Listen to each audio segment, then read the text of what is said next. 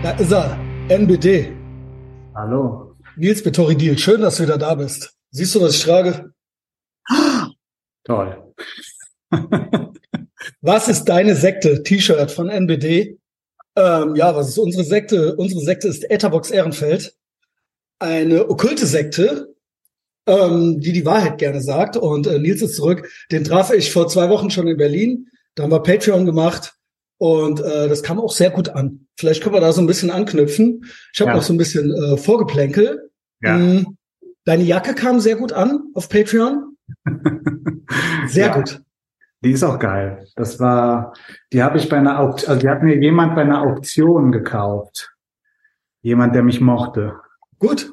Oh, ich weiß gar nicht, wo die eigentlich ursprünglich her ist, aber. Aber du weißt, was es ist, ne? Ja, es ist so ein Wrestling-Stall, ne? Genau, genau. Ja, und äh, da gab's äh, Leute, die haben das erkannt. Und natürlich auch New World Order steht dann auf der Jacke, auf der Bomberjacke und äh, war sehr martialisch. Äh, ja. Kam gut an, kam gut an. Und äh, natürlich auch inhaltlich kam es sehr gut an. Genau, ich trage dein T-Shirt, äh, das ist auch ähm, äh, ein Statement. Ne? Etherbox Ehrenfeld hören ist ja auch ein Statement.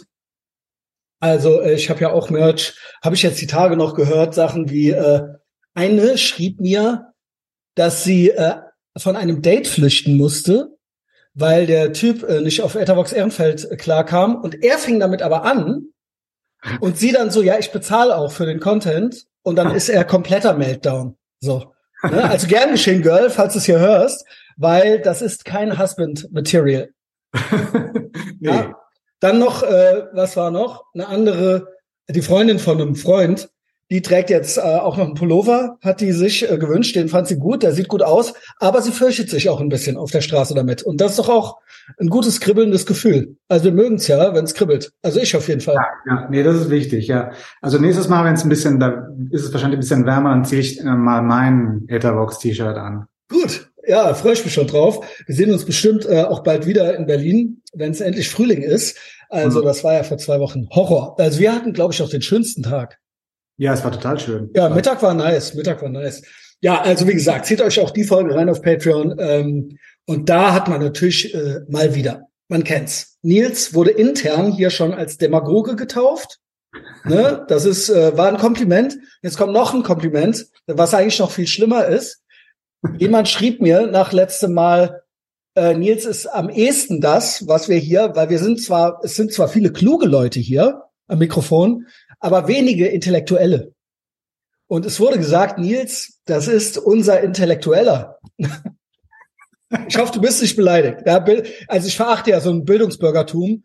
Ne? Und diese Bell Curve Normies, da gilt es sich natürlich von fernzuhalten. Und da wird ja auch oft gesagt, ja, das sind ja unsere die schlauen Leute hier und die Intellektuellen, aber das sind ja mit so die gefährlichsten Leute, die da draußen rumlaufen, die angepasstesten, die konformsten und das bist du ja nicht.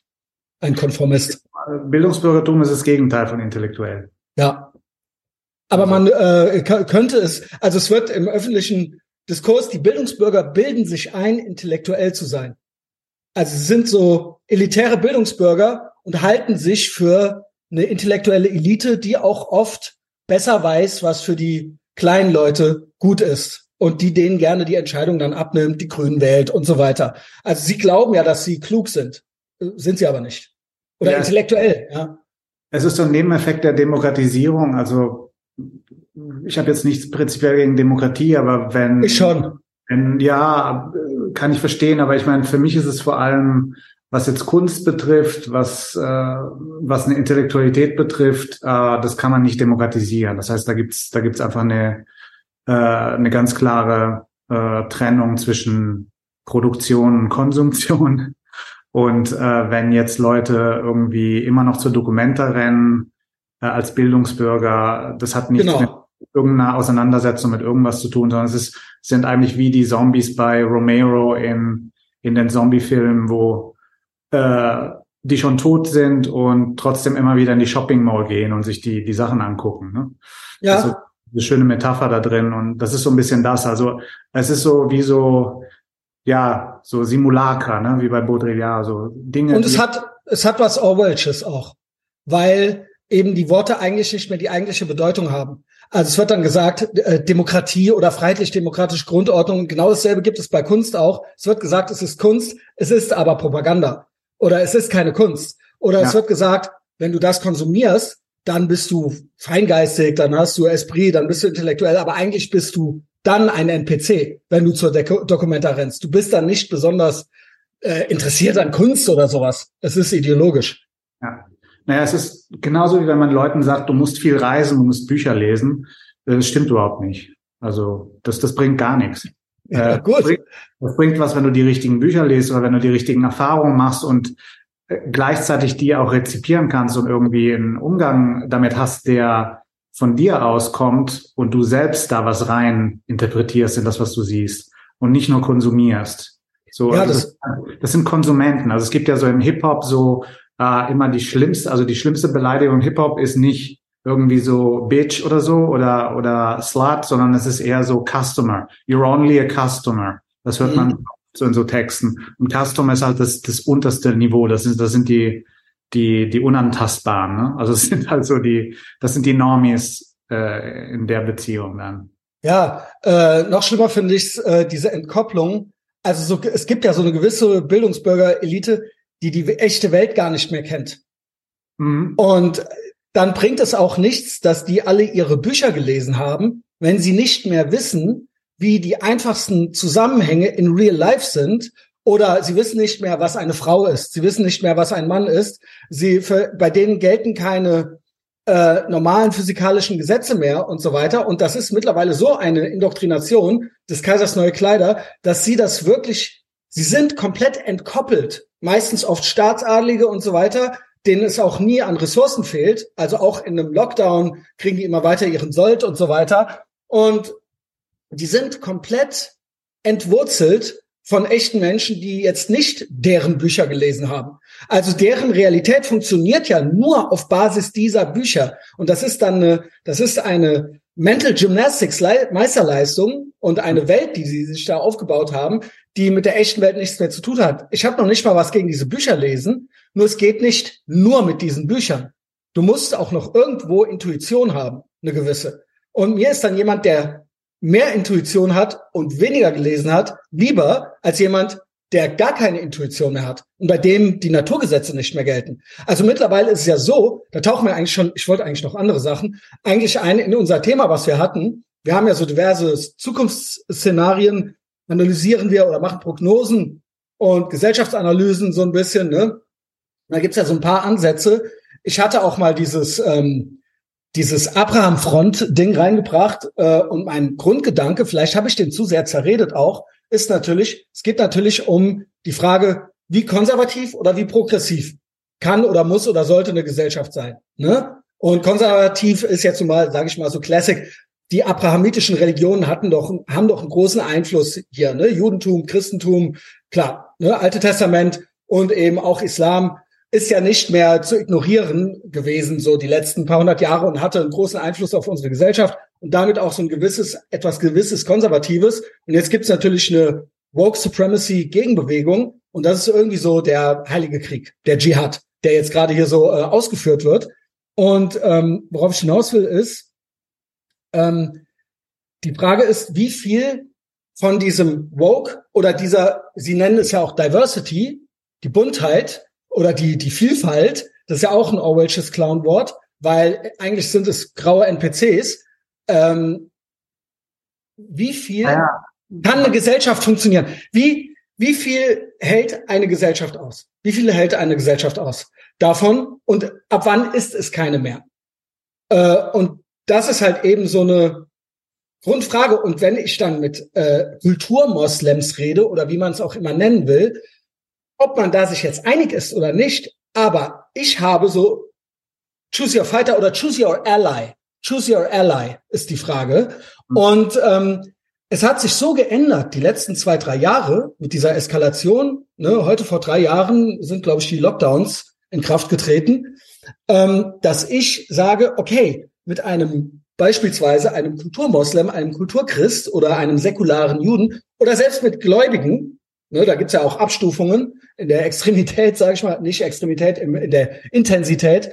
Aber ich habe das Eindruck, dass ich da noch mit Menschen rede, bei denen irgendwie, wo wir über dieselben Basics reden. Das heißt, what is a woman ist da keine Frage. sondern es ist klar, was eine Frau ist. Und das ist ja nur, ja, Entschuldigung. Worüber du redest, ist ja, weil du hast ja gesagt, also am Anfang hast du gesagt, das Orwellsche, also dieser Neusprech, also diese Umkehrung der Bedeutung. Und was du jetzt sagst, also ist eben die, die, ähm, also das Negieren von Begriffen, die alt bekannt sind. Das heißt, das ist, also das ist ja alles das Endstadium des Progressiven. Also das ist so progressiv, dass du immer mehr in Frage stellst, was mal war, das ist ja gar nicht mehr antikonservativ, das ist ja Zersetzen, das ist ja Zerstörung. Das ist ja so eine totale Zerstörung, so ein Kahlschlag. Das heißt, mit denen, ganz kurz, dann habe ich's, mit denen ist kein Gespräch mehr möglich. Mit diesen nee, Leuten. Nee, weil das, weil du keine gleiche Ebene mehr hast. Und mit einem, mit einem äh, Moslem habe ich irgendwo noch ein Fundament, wo ich sagen kann, okay, wir sind uns uneinig, aber wir reden über dieselbe Sache. Und mit diesen Progressiven gibt es keinen Dialog mehr. Das ist kein, wir leben nicht in derselben Welt. Wir reden nicht über dieselbe Realität. So, bitte, Entschuldigung. Ja, aber, aber nicht, weil diesen, weil die nicht in der Lage sind, die Realität zu erkennen, sondern weil sie gelernt haben, dass, dass man das so macht. Das heißt, es ist ja auch eine totale Konformität. Also der, der Moslem, wer auch immer das ist, der, ja der hat halt gelernt, dass gewisse Sachen uncool sind oder dass gewisse Sachen man so macht und äh, der kommt aus einer Gesellschaft, also wenn egal aus welchem Land er jetzt kommt, also so äh, wo halt die Mehrheit, sagen wir mal, muslimisch geprägt ist, da gibt's halt gewisse Standards und das ist ja dann natürlich auch das, was zu kritisieren ist, weil das ist irgendwie äh, wollen wir ja auch nicht. Aber genau, aber das ist in den Hintergrund gerückt irgendwie so ein bisschen bei mir. Ja, deswegen kann man da auch, also man kann über gewisse Sachen mit denen reden, aber das Interessante ist ja, während man mit denen über gewisse Sachen reden kann und über andere Sachen in Konflikt gerät, ist es ja genau das, was du sagst, mit diesen Böhmermann-Deutschen, wie du sie nennst, genau. kann man überhaupt nichts reden. Gar nicht mehr. Da ist ein totales äh, Decoupling. Also es gibt keinen Dialog. Es gibt kein, ja. es kommt kein Gespräch zustande und sie äh, wollen und können das auch nicht. Es liegt nicht an uns. Also sie, äh, sie sind ja sogar stolz darauf, nicht mit, äh, wie nennen sie uns, Rassisten, Rechte und so weiter und so fort. Das ist ja deren, das ist ja sogar deren Ausrede dafür, äh, dass sie nicht mit einem reden möchten. Mal abgesehen davon, dass sie es auch nicht könnten, weil wir eben einfach über komplett unterschiedliche Realitäten reden. Also deren Realität ist nicht die Realität. Und das ist, wenn man das Spielchen ideologisch nicht mitmacht, dann gibt es da keinen, das sind verschiedene Sprachcodes. Aber man muss auch verstehen, dass diese Leute ja genauso wie man, wie man in einen Kult eintritt, da gibt es so gewisse Stationen, dann irgendwann akzeptiert man eine Autorität. Und wenn man die Autorität akzeptiert hat, dann ist man ja auch Opfer der ganzen Sache. Das heißt, diese Leute glauben das ja nicht wirklich. Ja, genau. Sondern sie nehmen es an, weil es so sein muss und weil sie natürlich niemanden beleidigen wollen. Das heißt, es gibt diese, diese große, dieser große Respekt vor den Diversen, die ja dann so die Kuscheltiere sind. Und die sind dann eben, die geben den Ton an, weil sie schwächer sind auf einer Skala, ne, auf einer klassischen Skala und stärker auf dieser, auf der ähm, Oppression Olympics Olympic Skala. Mhm. So, das heißt, die, die sind gefangen darin. Das heißt, so jetzt muss man natürlich gucken, was machen wir jetzt? Es gibt natürlich die, die sagen, also sagen wir mal, die Moderaten, die sagen dann, okay, man muss mit diesen Leuten reden. Kann man auch machen. Also ich mache das auch manchmal, wenn ich die Leute gut kenne und das sind halt Freunde oder Bekannte, dann tut man sich das nochmal an ab und zu. Aber generell betrachtet macht das natürlich überhaupt keinen Sinn, weil wenn Leute in einem Kult drin sind, dann kommen sie dann nur durch Trauma raus, also durch wiederholtes Trauma. Und was ich halt, also mein Vorschlag ist halt, dass man diesen Leuten das Leben zur Hölle macht und dass man denen das so schwierig ja. macht und dass man diesen Leuten auch zeigt, dass sie allein sind. Deswegen war auch dieser, also mein, mein Statement zu dieser Frage von dieser Transperson auf äh, Twitter, äh, die halt meinte, boah, ich habe mich jetzt gerade, also äh, muss man sich mal vorstellen, dass. Das hatte ich hier gerade geschickt mit den Haaren. Äh, ja, aber auch diese, diese, diese, wer auch immer das war, der auf Twitter schreibt heute, also jetzt, so. Ich verstehe überhaupt nicht, was ist denn los? Warum trennt sich denn LGB von T? Ich meine, das ist ja eine alte Geschichte, das müsste man ja jetzt wissen. Und vielleicht war das auch eine rhetorische Frage. Aber diese Person fragte halt, wie ist denn das möglich, dass man sich so trennt? Und dann war halt meine Antwort, uh, you're on your own now. Also du bist jetzt. Ja, was hat das zu bedeuten? Die Person hat, glaube ich, gefragt, was hat das zu bedeuten? Es gab ein paar Hashtags. Ähm, Äh, ich glaube, äh, habe ich es noch hier. Also es gab so ein paar Hashtags so von wegen, äh, wir trennen uns, äh, wir sind, also LGB, und seien wir ehrlich, es gibt eigentlich nur G, ähm, und TQ trennen sich. Ne? Und da gibt es natürlich ein Movement irgendwie innerhalb des Movements, äh, wenn man es so nennen will.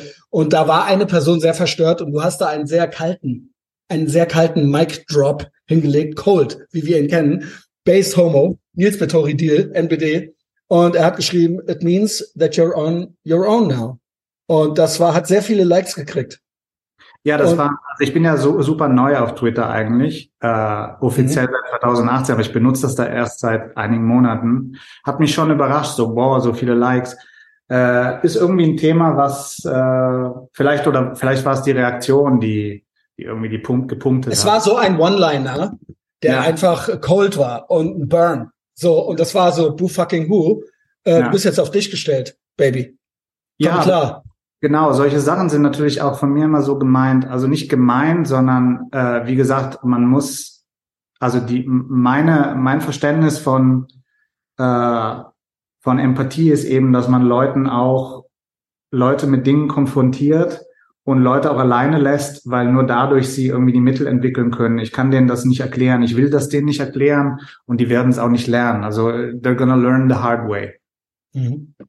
Und also ich, das ist die beste Art, damit umzugehen. Also das ist auch eine die eleganteste Art, damit umzugehen. Also ja. aber noch diesem LGB. Also ich habe mir das nochmal angeguckt. Wo kommt eigentlich dieses ganze Ding her? Also am Anfang, das kommt ja aus den 70er Jahren. Also erst gibt's dieses, äh, diese, diese, diesen Riot in diesem Stonewall Inn in New York. Das ist Ende der 60er passiert, also 69, glaube ich, war das, 69. Und da waren ja schwule Lesben und äh, ja, heute was würde man heute sagen? Also es waren Transvestiten, die diesen Riot. Äh, selbst damals, seien wir ehrlich, selbst die, die damals da dabei waren und Frauenkleider trugen, waren eigentlich gay. Sie genau. waren nicht trans. Es genau. waren Schwule in Frauenklamotten. Ja, und die legen auch. In Drag oder was auch immer. Genau, die legen auch Wert darauf zu sagen, wir sind Männer in Drag. Das war kein, und jetzt wird ja die Geschichte so umgeschrieben und das gesagt wird, ja, das war immer auch schon ein Trans-Movement hier, man sieht ja Fotos, da haben sie Kleider an und so weiter. Und jetzt gibt's doch sogar eine, die auch rückblickend sagen, einige, die rückblickend sagen, ja, nee, das war nicht trans, ja, ja, okay, wir haben Frauenkleider angehabt, wir waren aber trotzdem gay. Das war genau. irgendwas, genau. ja, äh, eine ja. Verkleidung oder so. Oder ja. ein bisschen irgendwie wollte man sexy sein oder sowas, ja. Aber das war jetzt nicht, ich wollte nicht in einen anderen Körper rein, literally. Ich wollte mir nicht den Schwanz abschneiden. Ja, es war eine Show. Ich meine, wobei äh, es gab natürlich damals auch schon Transsexuelle, es gab Leute, die äh, Hormone genommen haben. Also die Geschichte ist natürlich, die existiert auch. Aber es war ein Gay Riot. Es war kein Trans Riot. Ein Gay Riot. Genau. Und ja. deswegen gibt es auch dieses, also am Anfang dieses, dieses Gay-Lesbian-Ding, ne? das ist eigentlich ziemlich exklusiv am Anfang. Also Anfang der 70er Jahre entsteht dieser Begriff von Gayness überhaupt. Erst waren es ja die Homosexuals, also Homosexual hatte ja dann so, einen so einen negativen Beigeschmack, das ist, äh, und deswegen nannte man sich dann gay. Was dann, ja eigentlich mal fröhlich hieß. Genau, fröhlich oder eben, also fröhlich auf eine gewisse Art und Weise. Also so eine, so eine Fröhlichkeit, die auch sehr lebensbejahend ist oder sehr vielleicht so hedonistisch. Hedonistisch, genau. Genau. Da habe ich, äh, dann, darf ich, ja, okay, nee, mach. Nee, sag. Ja, ich wollte äh, mich auch outen. Also, ja? weil, ja, wir hatten das Thema letztens ein paar Mal äh, auf Patreon auch. Ähm, ich bin ja schwarz, das ist ja bekannt. Ähm, aber, also the black face of white supremacy, aber äh, ich habe auch akzeptiert, dass ich einen Gay Lifestyle habe. Das mhm. heißt, ähm, ich schlafe zwar nicht mit Männern, aber ich bin so ein, äh, keine Ahnung, ähm, so ein alternder Playboy äh, mit äh, wechselnden Partnerinnen, äh, der in der Großstadt lebt und der ja. äh, viel Zeit hat zu reisen äh, für, also Hedonismus jetzt direkt nicht mehr so, aber Mode, Popkultur, Kultur im Allgemeinen, äh, Monat Miami, das geht natürlich nicht mit drei Kindern und einem äh, einer heterosexuellen Familie. Das ist der Gay Lifestyle und das ähm, ist natürlich etwas, was ich jetzt nicht, was so ein bisschen reinpasst in die Kategorie, das muss man auch ownen. Also würde ich jetzt nicht jedem empfehlen. Beziehungsweise kommen wir zu dem Thema, was ich eingangs gesagt habe. wie viel davon verträgt eine Gesellschaft? Ab wann ist es keine Gesellschaft mehr? Wenn jetzt jeder diesen Lifestyle hätte, würde das funktionieren. Also quasi ohne Nachwuchs, ohne Familien, ohne Kinder, ohne eine Alterspyramide dann und so weiter. Wir würden ja aussterben irgendwann. Ne? Und heutzutage gibt's ja natürlich, gibt ja noch Incel-Lifestyle, das ist dann so die Version, äh, keine Ahnung, Marvel-Merch und kein Geschlechtsverkehr und äh, Hogwarts spielen und so weiter. Aber es ist ja auch sowas. So die Adoleszenz irgendwie so herauszögern.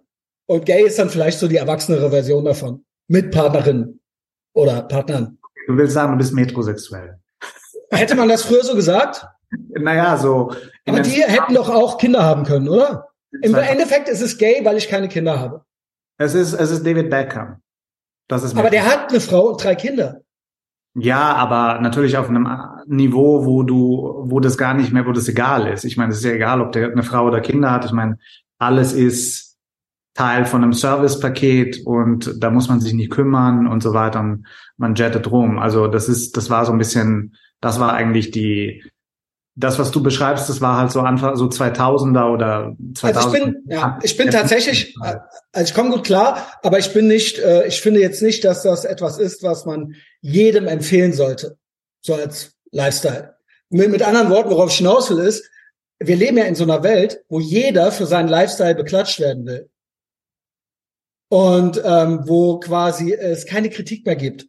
Und das geht ja dann auch in das Trans-Movement mit rein, wenn es dann irgendwie noch bekloppter wird, aber auch, keine Ahnung, egal ob welcher Bodytype oder egal was, für was du dich interessierst, wenn du dich mit 45 aufführst wie ein Zwölfjähriger oder sowas, wie gesagt, Stichwort Marvel Merch oder ähm, äh, Herr der Ringe oder was auch immer, ne? Und eben dieses, dass es gar keine, dass es quasi ermutigt wird, dass jeder und das, das unter dem Banner der Diversity, Ne? Also bloß nicht jetzt der straight white male sein und eine klassische Familie gründen und damit eine Terrorzelle. Das wurde neulich auch schon so genannt. Wenn du eine Familie gründest, dann ist das potenziell eine Terrorzelle, etwas antistaatliches, also quasi eine Zelle, die irgendwie autonom äh, unter Umständen funktioniert, wenn es schlecht läuft für den Staat, weil der, äh, weil der, weil der Breadwinner oder der Provider der Familie äh, ambitioniert genug ist und das hilft dann dem Staat nicht. Du bist dann nicht mehr am Tropf des Staates, du bist dann irgendwie eine autonome Zelle. Aber ermutigt wird eben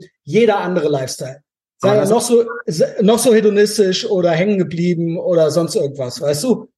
Aber das Interessante ist ja, das trifft ja total auf die libanesischen Clan zu. Clans, ne? Also Aber die haben Familie. Das ist die Familie, das genau. ist die Zelle, das ist gegen den Staat. Genau. Das heißt, äh, es wird ja, es wird ja denen gesagt, die irgendwie äh, nicht zu diesem Milieu gehören, dass sie die Terrorzelle sind, aber die, die eine tatsächliche Terrorzelle sind, sind natürlich davon ausgenommen, genau. weil sie braun sind. Und deswegen ist mir, sind mir die fast, habe ich da eine gewisse, gucke ich mit fast ein bisschen Romantik auf die drauf, weil ich mir denke, okay, Staat, this is what you get für dein Staatsversagen an dieser Stelle. Und das ist eine Herausforderung für den Staat. Und ich denke, das ist etwas, was ein, was eigentlich habt nicht meinen Lifestyle, wenn ihr heterosexuell seid, versucht lieber einen libanesischen Lifestyle zu haben und vielleicht ein paar Sachen anders oder richtig zu machen. Gründet eure Familien und äh, lasst euch nicht abkulten dafür für äh, euren oder verlangt nicht, verlangt nicht so eine komische Diversity gesellschaftliche Akzeptanz. Und wenn, wenn ihr so lebt wie ich, meinetwegen auch wie Nils, dann ist es auch okay. Ich habe einen ganz bestimmten Hintergrund, warum ich mir das überlegt habe. Dann ist es auch okay. Seid happy, aber ähm, owned es. Owned es. Was ist der Hintergrund meiner Analyse?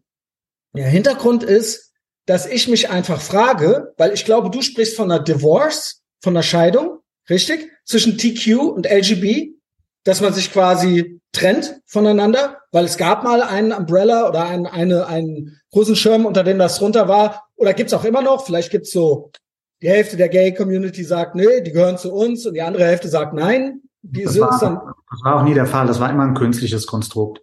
Also schon in den 70er Jahren gibt's Streit zwischen Gays und Lesbians, weil Gays ja, natürlich gut, okay. waren und Lesbians waren Feministinnen. Ne? Ja, und Lesbians waren schlecht drauf und Gays heißen gay, weil sie fröhlich sind. Kann man, ja, kann man so sehen, aber ich meine, letztendlich gab's diese Konflikte schon in den 70ern, dass man schon gesagt hat, dass G und also das L und G nicht zusammengehören. Ja, sehe ich genauso. Ja, auch tatsächlich auch zum Teil der Fall ist. Aber es gibt natürlich eine, es gibt gemeinsame Interessen. Da kann man verstehen, also dass dieses, dass es LG oder GL zusammenkommt. Und dann kommt ja später erst das B dazu. Und das Was B, ist eigentlich, seien wir ehrlich? It's not a thing. Es ist ein bisschen so, ja. Also ich finde heutzutage jede alte unter 30 hat's in der Tinder-Bio, ist aber nicht bi. Für Frauen ist das auch nochmal was anderes. Ja, genau. Äh, hat ein anderes Stigma. Aber auf jeden Fall so 80er Jahre, da fängt es erst an mit T. Das heißt, erstmal vergeht ein Jahrzehnt, dann kommt das T dazu und dann gibt's auch einen großen Krach, weil dann gesagt wird, okay, B is not a thing. Da gibt's eine Fraktion, die sagt das, aber eine andere Fraktion, die sagt natürlich auch, Trans ist doch eigentlich, das hat doch nichts mit einer sexuellen Orientierung zu tun, streng genommen. Das kann, aber das muss nicht. Also du kannst ja trans und straight sein. Und da fängt das Problem an. Das heißt, diese Trennung schon in den 80er Jahren wird es nicht akzeptiert, diese, dieses Konglomerat. Und dann kommt ja das Queer dazu. Und das Queer kommt dazu, weil das ist ja die postmoderne, der postmoderne Zusatz dazu. Also das ist ja dann Judith Butler, die sagt, das Geschlecht und dann, dann gibt's dieses, also dieses komische Vermengung von, von Sex und Gender und äh, dann geht es um bei Butler um Gender und um dieses Performative. Das heißt, wir performieren eigentlich die ganze Zeit. Also es gibt kein männlich-weiblich und durch diese Performance sind natürlich auch alle eingeladen, daran teilzunehmen. Das heißt, dieses Q, was dazukommt, bedeutet, dass dann dieses LGBTQ überhaupt nichts mehr mit einer sexuellen Orientierung zu tun hat und mit allen Problemen, die davon, äh, die, die daraus äh, entstammen. Das heißt, das, was dann in Stonewall los war, das heißt einfach, dass die Polizei ständige Razzien führte, weil äh, ihnen das nicht, äh, weil das nicht genehm war, dass sich Homosexuelle treffen und äh, irgendwelche Shows machen mit Drag Queens oder mit äh, Transvestiten. Ähm, das wird komplett aufgeweicht. Also diese Geschichte wird ja komplett aufgeweicht. Das heißt, LG hat überhaupt nichts mit Q zu tun und Trans war immer schon eine Außenseitergeschichte, weil es eben mit einer Identität zu tun hat oder mit einer äh, mit einem gewissen psychologischen, also mit mit einer Früher hat man gesagt psychischen Störung. Also auf jeden Fall gibt es da irgendwie ein Problem mit der Selbstwahrnehmung oder mit dem Gefühl und so weiter. Dann gibt es natürlich auch das Intersex-Thema, was da. Und es gibt noch das, es wird als Währung benutzt heutzutage. Also bei denen ist es gar nicht so, wir sehen eine Georgine Kellermann, irgendwelche straight white Males, die sich jetzt entscheiden, ich, ich mache jetzt das und dann äh, bin ich unkritisierbar oder ich darf dann in Frauensport mitmachen oder ich darf dann auf die Frauentoilette und werde dann dort und bin aber eigentlich verhaltensauffällig und nicht im falschen Körper. Genau, genau. Und deswegen ist halt dieses LGBTQ wo dann noch diese ganzen Fantasiebegriffe äh, äh, dazukommen, das ist halt erstens total homophob, weil es richtet sich gegen Schwule und Lesben und es wird aufgelöst, was eigentlich dieser Kampf war und was eigentlich äh, worum es eigentlich geht, also die, die, die, die, der Ausdruck der geschlechtlichen Begehren und so weiter. Und zweitens ist es natürlich auch nicht nur, also da würde ich sagen, nicht War on Man. Also War on Man ist ganz woanders. Das ist ein War on Women. Das ist misogyn zum geht nicht mehr, äh, das ganze Ding. Ob es jetzt, also ob es jetzt um Männer im Frauensport geht, was ja andersrum gar kein Thema ist. ich glaube, dass es, ich, ich glaube tatsächlich, dass es äh, irgendwo eine äh, anscheinend eine evolutionsbiologische Komponente gibt, und da sind wir wieder beim Glauben, dass primitiv denkende Menschen in so eine Art Sharia ver verfallen, automatisch. Das heißt, dass Frauen aus dem öffentlichen Raum vertrieben werden. Also, mhm. das kann religiös sein, oder aber, wenn wir all diese Religionen abschaffen, die kompletten abrahamitischen Religionen, die Europa irgendwie mitgeprägt haben oder hier halt sind, die Hauptreligionen, wenn wir die abschaffen, dann passiert irgendwas anderes, dann haben wir die neue Religion, Woke Supremacy, und dann kommt es da auch zu Reverse Sharia Phänomen. Entweder sagt man immer bei jedem Vorfall da draußen, der irgendwie krass ist, Messerstecher, sonst irgendwas, es sind die Männer. Da wünscht man sich eine Segregation von Männern oder am besten einen Einschläfern oder Sedieren oder sonst irgendwas. oder äh, ne, Männer sind das Problem, das ist dann der War on Men. Oder wir haben dieses Männer im Frauensport dann als Transpersonen, was dann auch die Frauen vertreibt. Im Endeffekt, Frau, du hast keinen Sport zu machen. Sport machen nur Männer und der Frauensport wird auch von Männern gemacht. Also dass es immer wieder zu solchen äh, Mechanismen irgendwie kommt. Ja, das ist aber dann auch natürlich unbewusst. Ich meine, eine Sache, die. Es ist unbewusst, es ist unbewusst. Ja, eine Sache, die mir sicher erscheint, ist, dass, dass es so eine, so Krieg geführt wird gegen dieses ursprüngliche der Frau durch dieses Möglichkeit der Frau, Kinder zu gebären und dass es immer so war und dass da gewisse Dinge passieren und dieses Menstruation und so weiter, was ja jetzt irgendwie alle äh, sich dann auch noch angeeignet haben. Also Männer menstruieren jetzt auch und so weiter. Und hast du gesehen? Hast du gesehen?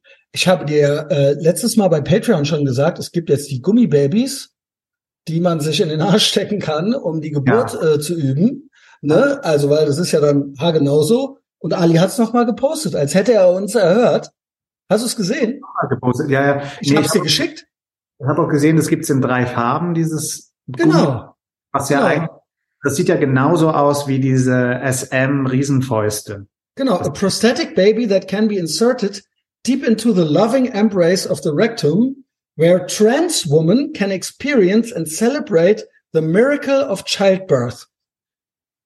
Ich fand das auch interessant, weil man sieht diese drei Babys, die sehen ja aus wie, wie Scheiße. Ne? Und, und dann gibt es dieses Pinke und dann gibt es das Braune und das Schwarze. Und es gibt oh. ja, also wenn du, wenn du und hat irgendwie ein Verdauungsproblem, dann, dann guckt er erstmal, okay, was für eine Farbe hat der Stuhl? Und je dunkler der Stuhl ist, also wenn der Stuhl dunkler ist, ist es eigentlich ein gutes Zeichen. Okay, gut. Dann bin ich ja beruhigt. Das heißt, dieser helle Stuhl, äh, das, das habe ich irgendwie so assoziiert, dass irgendwie das weiße Kind dann irgendwie so der, das ist irgendwie so der helle Stuhl, ne? Also das ist nicht das, das Gewünschte. Also ich habe da ganz, also Assoziationen damit, also wer da nicht solche Assoziationen hat damit, äh, der hat das schon irgendwie so verinnerlicht, dass das okay ist. Dieses ganze Ding ist einfach, ähm, also das ist eine tatsächliche Perversion. Das, äh, also das dann wirklich gesagt, also okay, was auch immer, mir ist schon klar, äh, dass es nichts gibt, was es nicht gibt. Also da bin ich jetzt äh, schon relativ hart gesotten so. Aber dass jetzt wirklich dann noch dazu geschrieben wird, dass es ja dabei jetzt eigentlich dafür ist, damit die Transperson dann irgendwie Gebären üben kann. Das war jetzt so die neue Komponente, fand ich. Nicht, dass sich Leute alles Mögliche nahe stecken, also das ist mir schon bekannt. Aber das wirklich dieser dieser extra Twist noch daran, dieses es ist the, the, ne, die, das Wunder der Geburt. ja, und da ist, da, ja. ist natürlich auch dieser Hass auf Frauen mit drin und da ist natürlich auch immer dieses Element drin, was ich schon, was mich schon bei Gay Marriage gestört hat. Also der Begriff Gay, den Begriff Gay mag ich nicht und den Begriff Marriage mag ich auch nicht. Ähm, aber dieses, dieses Marriage als Recht, als so Human Right, ne? Ähm, das ist auch so eine komische Geschichte. Also das, das Heiraten war eigentlich vor der Zeit, wo man überhaupt über romantische Liebe gesprochen hat, eigentlich eher eine Bürde. Also das war eine Sache, die, die musste passieren. Also du musstest verheiratet werden oder du kamst ins Kloster und so weiter und du warst als komisch und, ähm, und genau dasselbe passiert mit den Kindern. Also Kinder bekommen ist sicher was total Schönes, aber es ist natürlich auch, äh, es ist eine Sache der Biologie, es ist eine Sache, die passiert, es ist eine Sache, die auch schmerzhaft ist. Und dass man das transformiert in ein Produkt, was man sich aneignet, genauso wie dieses Marriage Equality Ding, das sind so komische Verdrehungen, als ob das alles gar nicht mehr verbunden ist mit so ernsthaften Dingen oder mit existenziellen Dingen, sondern es ist alles ein Produkt. Es ist alles eine Sache, die wir uns aneignen können und die wir uns holen. Also das, das, genau. das Sachen, die man sich holen will. Man genau. will Weiblichkeit holen, man will sich alles holen. Man will aber auch nicht die Dinge haben, die an der Weiblichkeit einem nicht passen. Es sei denn, man lässt sich jetzt als Mann äh, äh, also ein Baby implantieren, was ja jetzt äh, dauernd fälschlicherweise äh, als möglich angesehen wird. Also es gibt ja jetzt ständig so Talk über ähm, also Transfrauen, die ja Männer sind, die sich, äh, die also jetzt Kinder gebären wollen. Mhm. Äh, was ja schon mal experimentiert wurde und mit dem Tod der Patientin endete. Das war so in den, glaube ich, 50er Jahren oder 40er Jahren. Ähm, also das ist eine ganze, das ist eine, eine ganze Serie von Perversionen, aber auch Perversionen im Sinne von und da Dinge, die eigentlich natürlich sind, die aber irgendwie in so eine ganz unheimliche Art und Weise, auf so eine unheimliche Art und Weise in so ein Plastikprodukt transformiert werden. Also ganz, ganz ähm, gruselig. Und wer das nicht sieht, der hat halt, entweder ist der, ist das ein Narzisst oder der ist desensibilisiert wie die ganzen Böhmermänner und Böhmerfrauen. Die ja, halt ich glaube, ich glaube, dass diese Leute mittlerweile den Westen am meisten hassen auch. Den Westen und die individuelle Freiheit. Sie hassen es mehr als die, äh, wir hatten, ich war sehr islamophob und islamkritisch, bevor es cool war. Und ich glaube, vielleicht kriege ich jetzt noch mal meine, meine These formuliert, ähm, obwohl wir schon eine Dreiviertelstunde dran sind. Ähm, ich laber da manchmal zu viel. Das war auch das, was ich meinte. Mhm. Die hassen den Westen, die Böhmermann-Deutschen, bis hin dann zu den Woken. Es gibt ja dann, ne, gibt ja dann noch die Steigerung, aber diese, diese Mitmacher, diese Enabler, diese äh, pseudo-schlauen Leute, also die von SPD bis Grüne und so weiter, und die dann dieses ganze Thema auch zu so einem Thema machen, wo dann auch die Regenbogenfahne in jedem Logo drin ist und so weiter und so fort. Und sie ähm, sind im Prinzip gegen die persönliche, gegen die Terrorzelle und gegen die individuelle und persönliche Entfaltung. Und man muss so in einer diversen buntgrauen Masse irgendwie so mitschwimmen. Und da ist jetzt die Frage, ähm,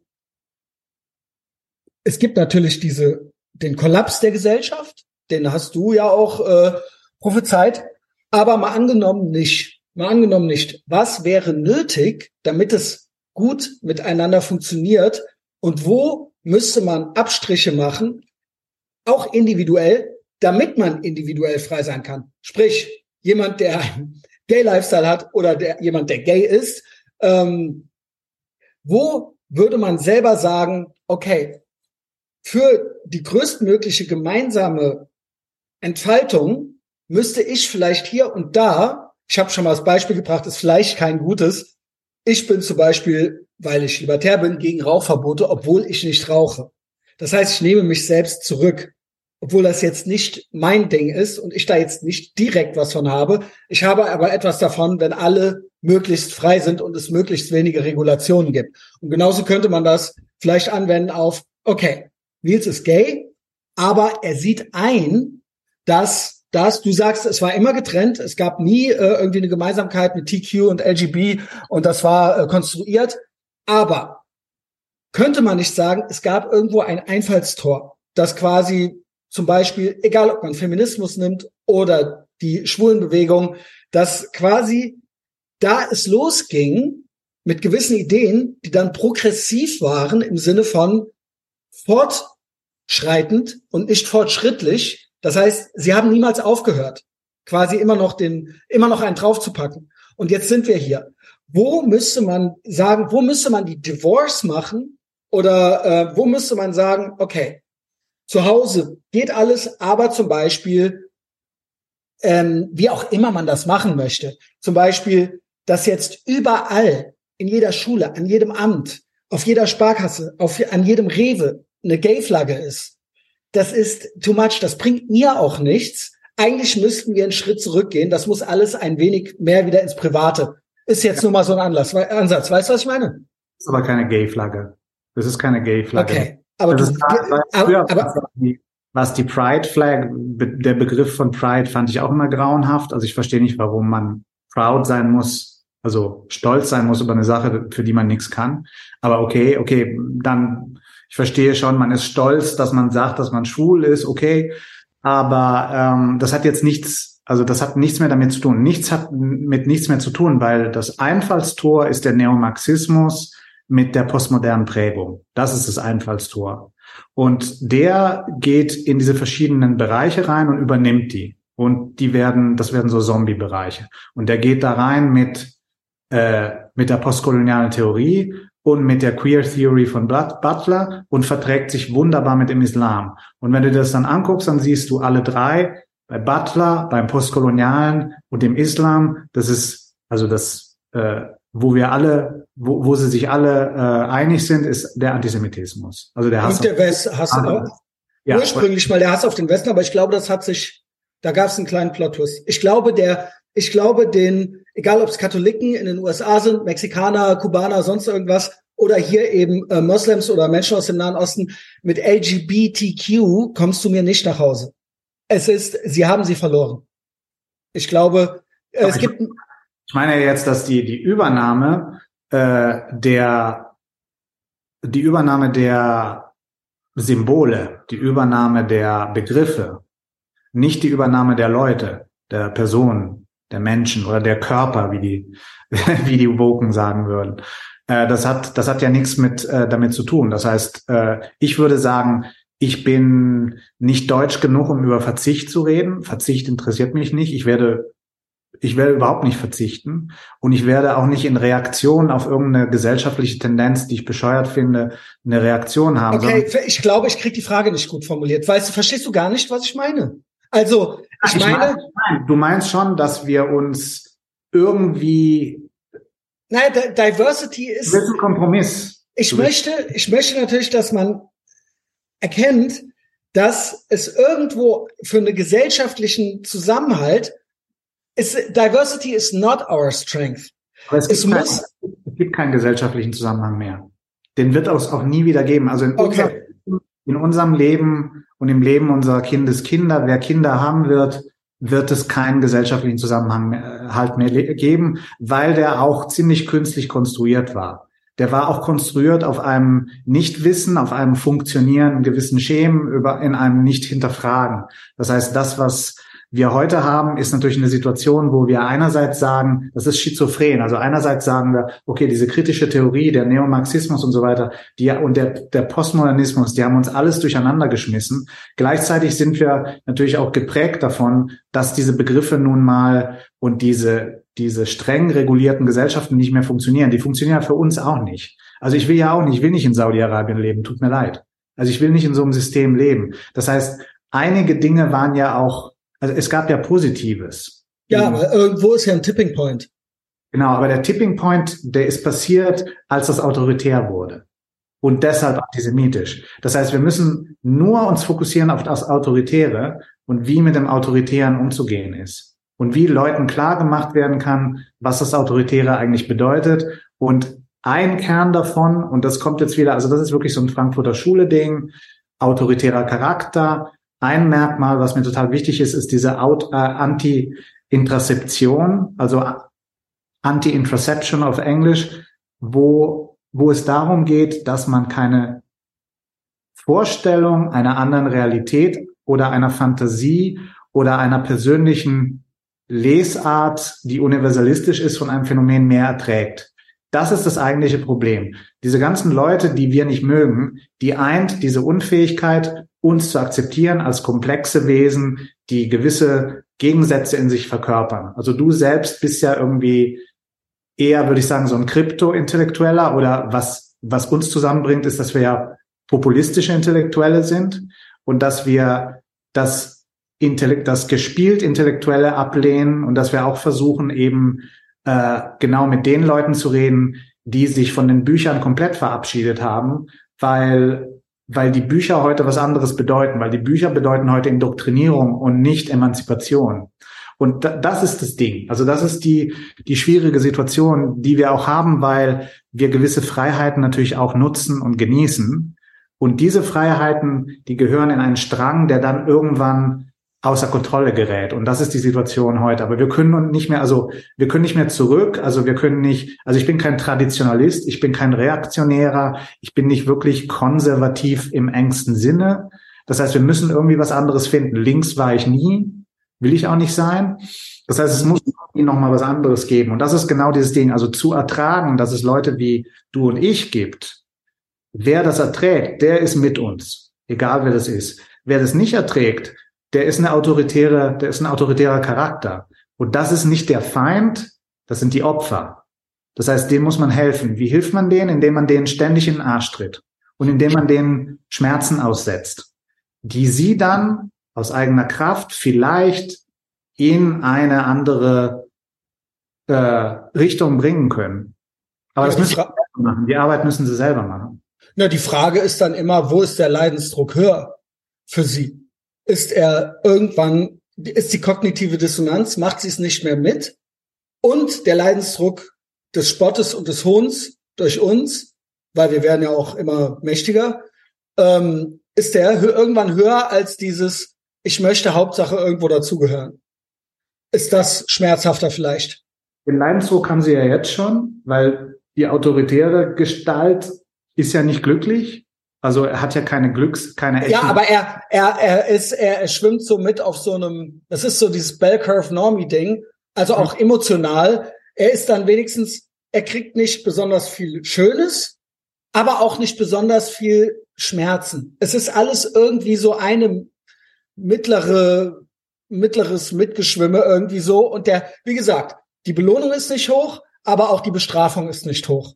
Und deswegen, und das ist so Instant Gratification Lifestyle irgendwie so.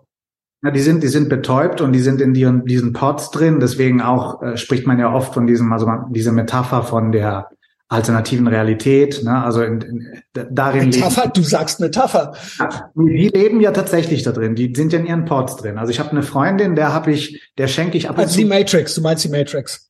Ich habe eine Freundin, der schenke ich ab und zu so ein, sagen wir mal, ein verständliches Buch, wie zum Beispiel, ich habe ja mal Douglas Murray geschenkt, den finde ich auch ein bisschen, das ist ein Conservative, aber okay, der sagt ein paar Sachen, die interessant sind. Und dann habe ich ihr das, äh, das Buch geschenkt von äh, Laptop from Hell. Und da habe ich gemerkt, das hat die total überfordert und die hat mich jetzt, die worum, jetzt, worum geht's? Sag. Äh, Laptop from Hell. Ja, sag es noch mal. Naja, äh, da geht's einfach um Hunter Biden und die hm. machen der beiden, des beiden Clans, ne? Äh, mhm. Durch diese Chefredakteurin oder, oder Redakteurin von, äh, von der New York Post. Und das ist halt ein sehr technisches Buch. Und das hat sie aber, also es ist nicht ein, es ist irgendwie nicht so ein sensationalistisches Buch. Es ist nicht Alex Jones oder so, aber das hat sie komplett mitgenommen, weil sie gemerkt hat, wenn ich dieses Buch jetzt lese, dann bin ich irgendwie aus meinem Port raus. Und das hat dazu geführt, dass ich jetzt irgendwie an Weihnachten ihr wieder ein Buch geschenkt habe. Das war aber nur ein Katalog, irgend so, so ein Kunstbuch.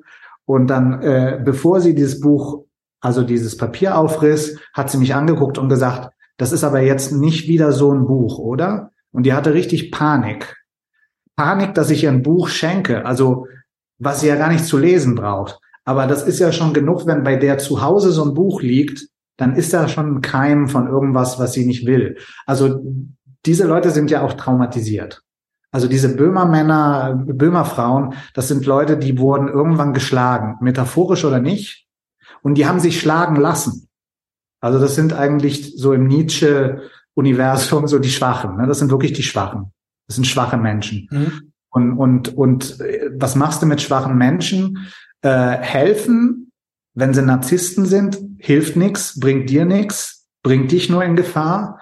Das heißt draufhauen. Also wie wir halt immer sagen. Ja. Aber ich will es nicht wieder sagen, weil ich meine, jedes Mal, wenn wir einen Podcast machen, sage ich draufhauen. also, ist ja klar. Ja, aber ähm, ja, das Konzept, äh, das ist gut und ähm, ist natürlich im übertragenen Sinne. Ne? Wir nicht körperlich. Aber, aber auch deine Abraham-Front, das ist ja eigentlich auch, das ist ja wie Intellektuelle mit diesen Themen umgehen, dass sie, dass sie ein Bild schaffen, was sehr stark ist, was kontrovers ist, um eine Debatte überhaupt möglich zu machen. Und sie meinen es ja nicht so. Und das ist ja auch eine intellektuelle Konstruktion, dass man was sagt und weiß schon, es ist problematisch, aber es gibt einen wahren Kern. Das ist die Dialektik, die da drin ist. Ja und Nein gleichzeitig. Ja. Ich merke, äh, genau, ich kann, äh, du, damit ist das Thema eigentlich erledigt, wenn man sagt, es gibt sowieso kein Zurück mehr.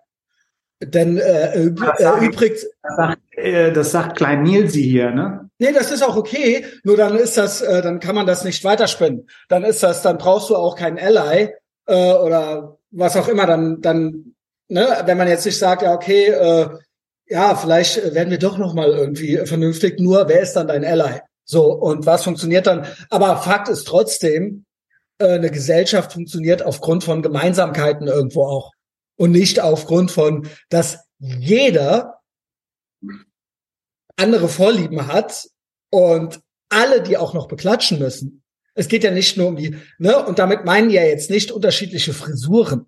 Sie tun zwar immer so, als wäre es nur das, aber darum geht es ja nicht. Ne? Sie ähm, äh, feiern ja das, dass eben es keinen Zusammenhalt gibt, sondern ein einziges Gegeneinander. Warren Mann hast du eben gerade genannt, das ist ja eben auch das, ähm, ja, es gibt Queer, es gibt Flinter und so weiter. Im Endeffekt, unterm Strich, läuft es darauf hinaus. Ich hatte mehrere Meldungen die letzte Woche über mir gesammelt. Der straight white male ist eigentlich, eigentlich der Male, der cis male. Aber noch mal so eins drüber, der straight white male ist als das Feindbild auserkoren der westlichen Gesellschaft. Er ist der, der im Durchschnitt aus Gründen, vielen sozioökonomischen Gründen hier äh, die vermeintlichen, das ist dann alles so dieser, dieser Sprech, die Machtpositionen besetzt und im Durchschnitt mehr verdient oder äh, ne, siehe Gender Pay Gap und so weiter und eben auch äh, in entsprechenden Positionen ist, äh, Chef, Manager, Vorstand und so weiter. Und da gibt's natürlich gute Erklärungen für und schlechte Erklärungen für. Und ähm, ich sage jetzt extra der Straight White Male, obwohl ich glaube, dass wir alle Males eigentlich gemeint sind und wir müssen zusammenhalten, die Gays und die Straights, äh, solange sie äh, cis sind. Aber es wird ja ganz konkret auch so gesagt. Also die Tage war einmal dieses mit den die Städte. Hast du das mitgekriegt? Die, der Städtebau, die Städteplanung ist so, dass sie im Prinzip, ich such's mal raus, dass sie im ja. Prinzip ja, also ich hätte, wie gesagt, ich hätte dieses äh, Gating jetzt gar nicht mit reingebracht, wenn Sie das nicht äh, dauernd machen würden. Also Sie sagen im Prinzip, die Städte sind für, äh, für nicht, für heterosexuelle weiße Männer gebaut. So, das war so ein so ein Ding, die Tage, womit man ja eigentlich sich verraten hat, weil klar könnte man argumentieren, jo, Frauen sind im Durchschnitt kleiner, Männer sind im Durchschnitt größer und deswegen funktionieren gewisse Dinge dann anders. Das könnte man ja argumentieren. Aber mit ja, dem. Das Geile, ist ja, wenn sie dann sagen, irgendwie rau, Beton, krass, eckig äh, und so weiter. Und dann rennen sie alles ins Berghain. Ne? Und das ist dann so the queer space. Und dann denkst du genau. so, ah, was ist dann das Berghain? Ich meine, das Berghain ist ja ich hab's, ich hab's. der Ausdruck der heterosexuellen Männlichkeit, ne? Der Raum. Also. naja, der Punkt ist, die sagen immer, und wenn Frauen die Welt regieren würden, dann gäbe es keinen Krieg mehr. Und wenn Frauen die Architektur machen würde. Äh, Thema, zu diesem Thema, Frauen regieren die Welt. Enough. Wir haben gegeben. Wir hatten genug Frauen. Enough. Theresa May, Merkel, von der Leyen, Hillary Clinton hat's versucht, äh, Hillary Clinton ist nicht Präsident geworden, aber Hillary Clinton hat zum Beispiel die Zerstörung von Libyen äh, zu verantworten. Ne? Also die hat ja auch was zu sagen. Diese ganzen Frauen, no thanks. Ja, genau. Also, äh, aber das sind ja so diese Sprüche, ne? Und ja. ähm, jetzt geht's aber weiter. Wie gendergerecht sind unsere Städte? Ist natürlich Rotfunk, ZDF heute. Öffentliche Räume sind eher für heterosexuelle, körperlich gesunde Männer gemacht, die sich mit dem Auto fortbewegen. Wobei dann impliziert wird, du als homosexueller Mann kannst dich nicht so gut in der Großstadt fortbewegen wie ich. Gay Lifestyle hin oder her. Aber du bist auch so eine Art, dich muss, dir muss man auch helfen. Das heißt, das Endziel ist im Endeffekt, der straight white male muss weg. Und die ganze Ermutigung drumherum ist, naja, es geht noch, wenn du ein Sojabub bist oder wenn du dich vielleicht sterilisieren lässt oder dir ein Kleid anziehst, dann gehst du klar. Dann sei das eben, oder du unterwirfst dich, du bist ein Böhmermann, du bist schwach, du bist physisch und psychisch schwach, dann gehst du klar, dann lassen wir dich rein in unseren Club, aber ansonsten gehörst du irgendwie weggemacht. Und damit, das impliziert ja, es wird immer der straight white male gesagt, aber im Endeffekt auch all das drumherum. Natürlich dann auch seine Partnerin potenziell und dann potenziell die Terrorzelle. Das muss weg. Das, und wenn es überhaupt Fortpflanzung gibt, dann müssen das so komische Böhmermann-Eltern sein. Und dann wird das Kind aber auch nach wenigen Wochen in die Institutionen reingegeben, in, zum Staat, Kita und so weiter und so fort. Und da kann dann die Indoktrination im Prinzip beginnen. Und dann ist es okay. Aber ansonsten gibt es einen Kampf dagegen. Ich glaube, Luisa Neubauer hatte letzte Woche noch äh, Männer sind klimaschädlicher und so weiter. Und dann gab es jetzt noch sowas vom National Observer. Das waren so die drei Dinger. Jordan Peterson natürlich abgebildet dass Männer, White Men, nicht straight White Men, aber White Men sind die Haupt-Climate Change Denier. Also im Endeffekt diese ganze Ideologie, Klima und so weiter oder auch alle anderen Current Things, unterm Strich läuft es dann darauf hinaus, es geht natürlich nicht um die Sache, sondern es ist Oder wenn es um Messerstecher geht, dann heißt es die Männer. Am Ende der Mann muss, der starke Mann, der starke, selbstbewusste Mann, der körperlich und geistig stabil ist, der muss weg. Und dann geht es uns hier gut, weil uns geht's allen schlecht. Uns geht's eigentlich nur schlecht, weil er hat und wir haben nicht. Und wenn er auch nichts mehr hat und es das alles nicht mehr gibt, dann kommen wir auf unser Leben klar und auf unsere Komplexe. Das ist so der Tenor, den ich da so rauslese. Ja, das ist ja auch der marxistische Tern, äh, Kern der ganzen Sache. Das heißt, dass man sagt, äh, wir wollen äh, die, äh, also die, die, das Ende des Kapitals und der Kapitalakkumulation, weil dann hat ja der Kapitalismus schon so viel erreicht, dass wir jetzt einfach mit anderen Mitteln dieses ganze Reichtum genießen können und an alle verteilen können. Und, und das ist ja die totale Illusion. Also das ist ja der, der Hauptgrund. Ja, das Geld kann man einmal ausgeben und dann ist es weg. Genau. Und das ist genau das. Also das ist äh, diese Elimination von dem, sagen wir mal, von, von dem produktiven Teil, den man imaginiert als eigentlich unnötig und als eigentlich dieses raffende Kapital. Das, genau. Mann. Und, und das ist halt, äh, also das ist, äh, das ist nicht irgendwie ideologisch, das ist halt idiotisch. Also das ist äh, Idiotie. Das, das sind Leute, die wirklich überhaupt nichts verstanden haben. Und die auch. Aber vor allen Dingen, da siehst du das Mindset. Im Endeffekt, da sind sie jetzt noch nicht und es geht auch noch nicht, weil es gibt noch so ein paar bisschen Rechtsstaat und Menschenrechte gibt es noch, aber du siehst die Denke, die, die, was die in, in, im Keim anfangen zu denken ist, naja, es gibt welche, die müssten vielleicht hinter Stacheldraht oder so. Oder man müsste die, ne, also da sind wir dann bei Stalin oder so. Ähm, äh, es gibt eine gewisse Menschengruppe, die sind äh, zu stark und das ist irgendwie unrechtmäßig. Ich nenne es ja auch strukturell antisemitisch, weil quasi gesagt wird, es gibt so eine straight white male Verschwörung. Die mhm. ziehen die Fäden und die sind, ähm, das ist die aufgrund ihrer Herkunft oder auf ihre, aufgrund ihrer Geburtenlinie oder sowas und ihrem Geburtsrecht haben die irgendwie einen Club, einen, irgendeinen konspirativen Club und da ziehen die alle Fäden und lassen keinen anderen rein und steuern alles, sind für an, verantwortlich für alles Unheil in der Welt. Und das erinnert mich sehr an antisemitische Verschwörungstheorien, nur die haben das halt damit ersetzt. Ne? Ja, und nee, da, und das rechtfertigt alles. Dieses Böse zu bekämpfen, rechtfertigt im Endeffekt jeden Schritt. Und diese Grunddenke, das sieht man schon bei einer Neubauer oder so. Oder bei solchen Posts vom Rotfunk. Da siehst du im Prinzip schon, es wird im Prinzip richtig gehetzt gegen eine bestimmte Gruppe aufgrund ihrer Herkunft, ihrer Hautfarbe und ihres Geschlechts. Klar, die, wird raus, die wird rausgepickt. Klar, weil sie natürlich auch sagen, sie gehen dann, äh, äh, die Logik ist dann die, dass sie sagen, das sind ja die Starken, also die, die, die weißen äh, straighten Männer sind die Starken. Das heißt, wenn wir gegen die vorgehen, dann gehen wir ja eigentlich gegen diesen, das ist ja wie gegen den Faschismus vorzugehen. Das ist ja die Antifa. Ne? Genau. So, das sind irgendwie, das ist der Oppressor. Und wenn man den Oppressor hinter Stacheldraht bringt, dann hat man ja eigentlich was Gutes gemacht, weil die, die müssen ja weg. Ne? Kannst du dir vorstellen, alle straight white Males hinter Gittern, wie, wie, wie, wie wild das dann hier wird? Wie, wie, also, nee, und das ist wirklich, das ist eigentlich wieder meine Eingangsfrage das funktioniert ja nur eine gewisse, eine gewisse Exzentrik oder Egozentrik oder äh, nenn's Neurodiversität oder so. Das ist ja okay. Die haben, das haben wir uns im Westen ja erarbeitet, dass auch jeder ein Spinner sein kann, wenn er möchte oder sie. Ähm, aber es muss einen Grund, einen Grundpool an Menschen geben irgendwo, der, wo, der das Ding noch am Laufen hält. Also es muss, man kann sich so und so viel Prozent Spinner erlauben. Und wenn aber jeder spinnt, dann geht's nicht mehr. Ich würde sagen, es, äh, es darf nicht sein, dass die Spinner die Elite sind. Das ist das, was passiert. Ja. Wir, haben, wir haben eine Elite, weil wir haben ja immer Elitenbildung. Es funktioniert nicht ohne. Deswegen bin ich ja rechts, weil ich denke, dass es eine Elite gibt. Jetzt ne? ist es raus. also das ist ja das Ding, was die nicht verstehen. Ne? Es gibt immer eine Elitenbildung. Es gibt eine Elitenbildung im Kommunismus, es gibt eine Elitenbildung überall.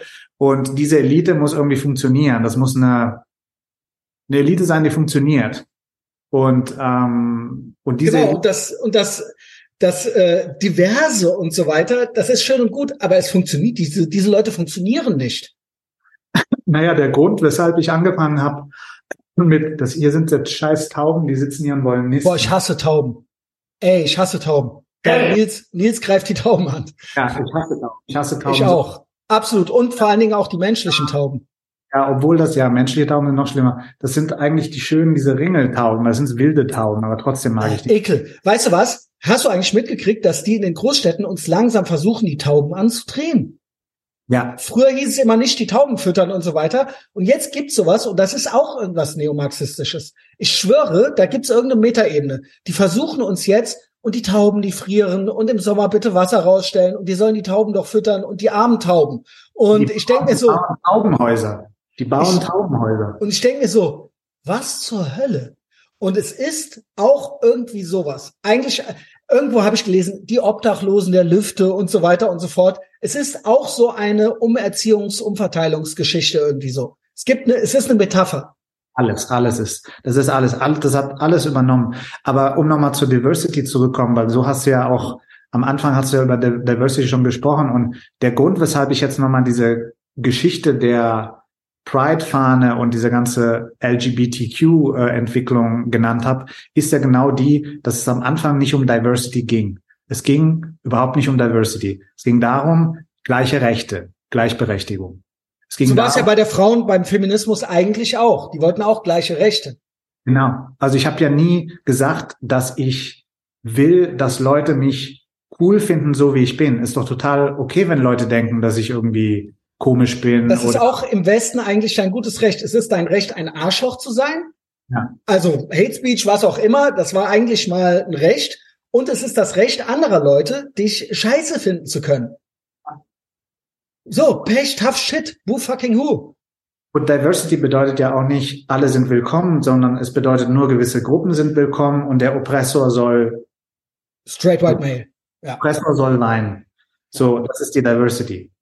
So, wir, ich meine, wir sind von einem Konzept der Equality zu einem Konzept der Equity gekommen. Equity. Kannst du das mal erklären? Ich kann's, aber das ist wirklich, sie tun so, als würden sie dasselbe meinen. Das ist der Trick, weil die Worte sind auch sehr ähnlich. Equity und Equality. Aber Equality ist ja gleiche Rechte. Martin Luther King, was auch immer, ne? Und Equity ist, ja, du hast jetzt die gleichen Rechte, kriegst es aber trotzdem noch nicht hin. Also was tun wir? Wir, die, die es nicht hinkriegen, obwohl sie dieselben Rechte haben, dieselben Möglichkeiten, ähm, also extern, was eigentlich als ursprünglich mal als gerecht empfunden wurde, wenn du intern die Ambitionen nicht mitbringst, die Körpergröße, was auch immer, die Muskelkraft, äh, den Intellekt, äh, was auch immer, was dir dazu fehlt, ähm, um das gleich zu erreichen wie andere, dann müssen wir dich auf dieses imaginäre Podest heben oder aber die anderen köpfen, damit ihr alle ja, ja. damit ihr alle gleich seid. Also ja, mit anderen Worten, ihr habt nicht die gleichen Voraussetzungen, ihr kriegt nicht die gleichen Rahmenbedingungen. Voraussetzung ist ja nochmal was anderes, sondern ihr werdet gleich gemacht. Ja, es gab ja diese riesige Aufregung, als vor ein paar Jahren Jordan Peterson meinte, es gibt einen Unterschied zwischen Equality of Outcome, also Equality of Chances und Equality of Outcome. Das heißt, Equality ist eigentlich Equality of Chances. Jeder hat eine Chance, jeder bekommt dieselbe Chance. Genau. Equality of Outcome ist Equity. Das heißt, es muss dasselbe bei rauskommen bei allen Gruppen. Das heißt, es ist auch identitär geprägt. Also Equity ist eine identitäre Bezeichnung. Und da fällt mir ein, dass eine Freundin von mir, die hat, und das war jetzt schon in den 2000er, da ist die nach New York und hat da an der Schule unterrichtet. Und die, also sie hat es war eine Universität und sie hat äh, sie hat einen Fokus auf italienische Literatur und dann hat die angefangen, den amerikanischen Kids so italienische Literatur beizubringen. Das waren natürlich leider alles Männer. Also die Literatur um 1500, 1600, 1700 äh, sind nun mal alles Männer. Boccaccio, Dante etc. etc. Und irgendwann hat die der Rektor geholt oder die Rektorin und hat gesagt, das geht nicht. Du kannst den Kindern nicht beibringen, dass es nur Männer gibt in der Geschichte. Und dann hat die gesagt, aber es sind nur Männer, was soll ich denn machen? Weißt du, was sie gesagt hat? Make it up. Make it up. Erfinde Frauen in der italienischen Literatur. Das hat die der tatsächlich gesagt. Und dann ist die weg. Jetzt ist die irgendwo woanders gelandet. Also das ist, das war schon vor zehn Jahren so. Vor 20 Jahren. Das ist eigentlich, das ist natürlich sportlich, aber es gibt ja jetzt dann heutzutage dann eben Affirmative Action viel und eben auch äh, dieses es werden Fantasieberufe erfunden und entwickelt, damit diese Leute, die es aus eigener Kraft nicht schaffen, irgendwie in irgendwelche Positionen schaffen und auch irgendwas vorzuweisen haben. Und sie kriegen eine Mitmachurkunde nach der anderen. Das heißt, es wird beklatscht, was eigentlich nicht beklatschenswert ist. Ne, es wird dann gesagt, das hast du ganz, ganz toll gemacht und es ist genauso viel wert wie etwas anderes, äh, was äh, wirklich, was die Leute freiwillig gut finden. So, ja. und das ist natürlich ähm, eine des Kaisers neue Kleiderfarce, die man mitspielen kann. Wir müssen sie mitspielen, glaube ich, weil wir kriegen es ja irgendwie einfach so vorgesetzt. Aber ähm, ich muss ja nicht klatschen. Nee, aber was interessant ist, was passiert, ist auch, dass jetzt eigentlich das Modell schon sein Apex erreicht hat und dass man jetzt davon ausgeht, dass zum Beispiel die Universitäten in den Vereinigten Staaten bis 2030 einfach halbiert werden. Das heißt, die Hälfte der Universitäten wird dicht machen, weil sie dermaßen viele Schulden haben, weil sie so viel investiert haben in diesem Kuscheln von diesen Leuten, um denen alles zu bieten. Und die Leute auch diese hohen Preise bezahlt haben, also diese hohen äh, äh, sich da verschuldet haben, um in diesen Schulen überhaupt was zu lernen. Jetzt, wo sie merken, dass es nichts mehr bringt, weil auch diese ganzen Diversity, Equity und Inclusion Departments in den großen Firmen dicht machen und die Leute entlassen werden. Und es ist Nature is Healing. Genau. Und was vor allem ausfällt, sind immer mehr Chinesen. Die Chinesen gehen nicht mehr, die schicken ihre Kinder nicht mehr in die USA, weil die sagen, die sind komisch da. Ja, und, du bist ja als Asiate äh, auch wieder, ähm, also das ist auch wieder struktureller Antisemitismus. Du bist ja als Asiate noch benachteiligter an den Universitäten als die Weißen. Das heißt, du wirst ja bei den äh, SATs und so weiter noch weiter runtergestuft. Ja. Und ähm, dann sagen sich natürlich Eltern irgendwann, gut, entweder lernst du jetzt noch mehr und gehst rein. Und das hat eine Zeit lang geklappt. Das heißt, Sie haben mit einem Wahnsinnswissensvorsprung dort schon begonnen, vor denen, die weniger abgeben mussten, um reinzukommen. Ähm, das war natürlich dann auch schon wieder, äh, hat dann auch wieder nicht gut funktioniert. Oder sie sagen sich mittlerweile, okay, dieses Studium brauchst du nicht. Wenn du jetzt nicht Arzt oder Anwalt werden willst, sondern nur irgend so ein Jodeldiplom da machen willst, dafür müssen wir das Geld eigentlich nicht ausgeben. Jetzt nur um diesen, dieses Harvard-Tag zu haben, dann äh, irgendwie im Lebenslauf, das lohnt sich eigentlich nicht mehr, weil das ist doch sehr, sehr teuer. Es kostet ja. 250.000 Euro oder sowas oder Dollar. Ja. Naja, abgesehen davon, also von, von den Spannungen jetzt, die immer stärker werden zwischen China und USA, also so ein anbahnender Krieg, äh, da wird sich noch einiges ändern und einiges relativieren. Es ist die Frage, ja, das ist jetzt so ein bisschen Hopium, ne? Merken Sie was, merken Sie nichts? Im Moment, äh, es gab letzte Woche diese Studie, das rauskam, dass äh, Leute mit Pronomen in der Bio oder auf dem Lebenslauf ähm, von Firmen meistens aussortiert werden, Bewerbungsschreiben. They dance, ja. Ja, no shit. Es ist so ein bisschen so, ja, guten Morgen, ähm, weil du siehst diese Bewerbung und denkst natürlich, jo, okay, brauche ich nicht. Ja, weil man stellt sich dann schon direkt noch weiteres vor, wie das dann mit dieser Person dann abläuft und äh, wer dann da so reinkommt, ja. Die Frage ist, werden unsere Gesetzgeber und so weiter, ähm, die das alles mit ermöglicht haben oder die Wegbereiter waren für diese, für diese Bewegungen, werden sie das akzeptieren oder werden sie sagen, nein, in Zukunft gibt es eine Pronomenpflicht oder aber eine Einstellungspflicht für Leute mit Pronomen oder irgendwie sowas. Weißt du, was ich meine? Als werden sie ein Double Down machen. Oder werden Sie jetzt sagen, nee, wir haben es kapiert, äh, wir geben das alles auf, Pronomen alle weg. Das ist doch not gonna happen, oder? Naja, eine, also wenn, wenn Sie eine Day-Dem-Quote einführen, klar, das könnte natürlich passieren. Aber ich meine. Weil MWD muss man ja in Stellenanzeigen schon reinschreiben. Das D muss rein. He shit, das D muss mit. Ja.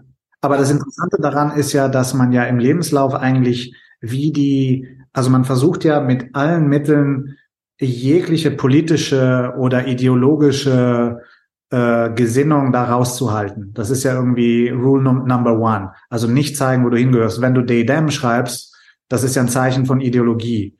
Ja, das dann weißt du ja genau, was da zur Tür genau. reinkommt. Ja. Du outest dich äh, sofort und dann sagt HR irgendwie, wenn sie irgendwie ein halbes Gehirn haben, äh, das ist einfach Trouble. Also ich ja. kaufe nur anstrengende Leute äh, ein und das will ich nicht. Ja. Quote ja, aber die Frage ist, die Frage ist, werden Sie, jetzt kommt das raus, die Frage ist, werden Sie es so lassen? Wir hatten AI, gab es schon mal vor ein paar Jahren, äh, Recru Recruiting AI, weil gesagt wurde, ja gut, beim Recruiting, die Leute sind zu rassistisch, weil die stellen nur straight white Mails ein und wir haben jetzt hier ein Tool gebaut, programmiert und das macht das jetzt, ja, weil dann kann es nicht mehr zu Rassismus kommen und dann werden alle, dann werden ganz viele Frauen und POCs und so weiter. Ja, was hat die AI gemacht? AI war natürlich super racist, weil komplett emotionslos ähm, und dann musste sie abgestellt werden. Ich glaube, es war beim Militär so, mhm. äh, aber beim Militär war sie sexistisch, nicht rassistisch. Beim Militär war sie dann so, hat nur Männer genommen. Ja. Ne? Genau, ja, okay. Das machen wir, abgestellt wieder. Und dann äh, bei Lufthansa war es, glaube ich, wurde sie dann auch abgestellt, weil auch racist. Genau. Ja. Ne, die, Quote, die Quote für divers kommt sicher. Muss, ne? Ja, Double Down, Double ja. Down. Also wenn ich mich mal rein denke, in, in die denke, dann geht es ja gar nicht. Also du, du brauchst eine Quote für diverse, ist ja klar. Nur die Frage aber, ja. ist dann nur they, them, weil es gibt ja noch andere Pronomen. Ja, ja, alle. Weil Und da, wie, wie macht man da die Quote? Genau. Weil, genau, hinterher hast du nur they, thems und da, da gibt's dann noch ganz neue Marginalisierte. Dann geht es nämlich los. Genau, weil irgendwann ist they, them eigentlich based im Verhältnis zu Zero genau. oder zu Rabbit oder irgendwas äh, oder Your Majesty oder irgendein anderes, äh, eine andere Konstruktion, ja. Na, das ist, ich meine, das ist ja auch die Intention. Die Intention ist ja, dass man unendliche Probleme schafft und immer mehr löst und man kommt nie an. Und dafür braucht man unendliches Geld und unendliches Personal. Und ja. das heißt, die ganze Geschichte steht und fällt mit einer Gesellschaft, die sich das leisten kann. Ich finde es so krass, die Stage, das Stage One Thinking, Gesellschaft, die sich das leisten kann, genau das, was ich gesagt habe. Wie viel kann man sich erlauben? Wie viel, egal ob es Sozialstaat ist, alle, all das, eine hochentwickelte Gesellschaft kann sagen, das gönnen wir uns. Einen gewissen Prozentsatz an Kuriositäten und, sage ich mal, an Charity. So, egal ob emotional oder monetär oder was auch immer. Und das ist dann okay. Aber ab wann kippt's? Ne? Und ähm, der, weil der Punkt ist, diese straight white males zahlen auch die meisten Steuern das Geld kommt daher, ja. Ähm, yo, es ist nicht einfach und dieses Stage One Thinking, dass das so, ja, dass diese komischen Bildungsbürger, dass das, dass sie da schon intellektuell überfordert sind. Diese einfachsten Zusammenhänge, die schon gar nicht verstanden werden. Naja, dass irgendwie ein Prozent der New Yorker äh, 90 Prozent der Steuern in der Stadt zahlen und wenn die Millionäre weg sind, weil die Stadt zu äh, krass wird, äh, es dann überhaupt kein Geld mehr gibt. Ne? Oder zum Beispiel, äh, was passiert bei der Silicon Valley Bank? Das ist ja. Das, das war so geil. Hatten wir heute Morgen auch im Patreon Livestream. Hast es, hast es parat? Total geil. Ich meine, dass da einfach, also das ist richtig go woke, go broke. Das ist wunderschön. Also es, in erster Linie ist es ja feministisch, ne? Also ja. es ist ja so, äh, die haben, glaube ich, die hatten hier, hier habe ich's. Why is all the focus on SVB's failure, failure of losing all their investments and not on the accomplishment of having the only all female investment committee in the banking industry? Hier, es sind alles starke und unabhängige Powerfrauen, stark und unabhängig. Um, strong and independent. Pay attention to what really matters. Empowerment and diversity. Und hier haben wir so die Girls, ne? Das ist das Investmentkomitee. Und äh, ja, was erstens, was soll schon schiefgehen? Zweitens, Frauen können auch alles und äh, Diversity und äh, äh, Affirmative Action ist immer sehr, sehr gut. Und alle Frauen sind schön. Ja. Ja, also das ist natürlich. Ich da meine, war noch die andere. Hast du die mitgekriegt? Ja, die, Black die, Pill, die Black Pill bei der ganzen Sache ist, dass die ja alle ein Bailout kriegen. Ne? Das heißt, das zahlen die Steuerzahler. Genau, so ist es ja immer. So, und jetzt ist natürlich die Frage, weil gestern habe ich so ein so einen ziemlich rechten Podcast geguckt, denn ich Oha. meine, der Typ ist ziemlich krass drauf. Oha. Der ist ziemlich interessant. Ja, äh, Nils, willst, ja, der, der erklärt so, so, so. Hast war Nick Fuentes? War es Nick Fuentes? Nein, nein, das war Keith Woods. Okay, den kenne ich nicht. Woods ist ein ganz komischer Ire, äh, super antisemitisch, deswegen mag ich den gar nicht. Ja, Nick Fuentes auch. Ja, aber der ist ziemlich krass drauf. Aber auf jeden Fall, der erklärt immer Sachen ganz gut und der sprach dann über, wie eigentlich Revolutionen entstehen. Also der hat, der hat darüber gesprochen, wie, wie blöd das war, dass man gedacht hat, dass jetzt January 6 tatsächlich irgendwas bringt, weil eine Revolution immer kommt von der Elite. Also du brauchst immer eine Elite, um eine Revolution zu starten. Die kommt nie vom Volk. Und das heißt, also die wirkliche Black Pill hier ist, dass du jetzt eigentlich unendlich viele Banken, äh, also diesen Bailout von diesen Banken, äh, theoretisch ins Unendliche weiterführen kannst und die Steuern immer erhöhen kannst und äh, bis natürlich ein Breaking Point kommt, wo die Leute überhaupt nichts mehr zu fressen haben. Aber das natürlich jetzt nicht zu erwarten ist, dass irgendjemand tatsächlich anfängt, Autos anzuzünden. Ne? Die werden einfach brav ihre Steuern zahlen in Amerika, ein bisschen sauer sein, ein paar mehr werden Trump wählen, aber letztendlich die Girl-Bosses sind gescheitert, die gehen in den nächsten Job rein, die Bank wird irgendwie auseinandergenommen und unter anderem Namen geführt, die ganzen Silicon Valley Arschlöcher kriegen ihr Geld zurück und das Game fängt von neuem an. Also die Frage ist, wo ist der Breaking Point, wo das nicht mehr, dieses Spiel nicht mehr läuft. Ne? Aber ja, der, die Bailouts müssen weg. Genau, die, Bailouts müssen weg. Aber das ist ja auch Kommunismus irgendwo oder äh, ne, das ist ja ein staatlicher Eingriff. Äh, Steuer, die Leute werden quasi enteignet, ja. müssen ihre Steuergelder hergeben und dann werden wird quasi Crony Capitalism oder Crony Bankensystem irgendwie so gemacht und ähm, es gibt dann diese Bailouts. Und wie soll sich da was ändern? Eine Bank, don't hate the player, hate the game, habe ich auch über Big Pharma gesagt jetzt. Es ist nicht Big Pharmas Schuld, was hier alles jetzt passiert ist, die letzten zwei, drei Jahre.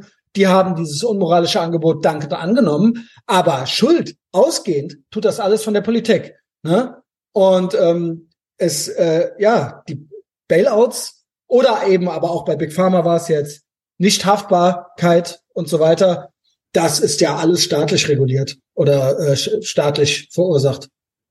Wobei man gucken muss, also wenn man jetzt äh, auf die WHO guckt, hm, da muss man sagen, also die sind ja, also ich kenne jemanden, der da arbeitet, kenne ich sehr gut, und äh, da kam auch die Bestätigung, dass äh, diese, diese Geschichte, wenn man über, über Bill Gates redet, ne, das ist diese große Conspiracy Theory von Bill Gates. Natürlich, also die Person hat mir äh, gesagt, natürlich, der zahlt Geld in den Topf rein und der entscheidet die Policies.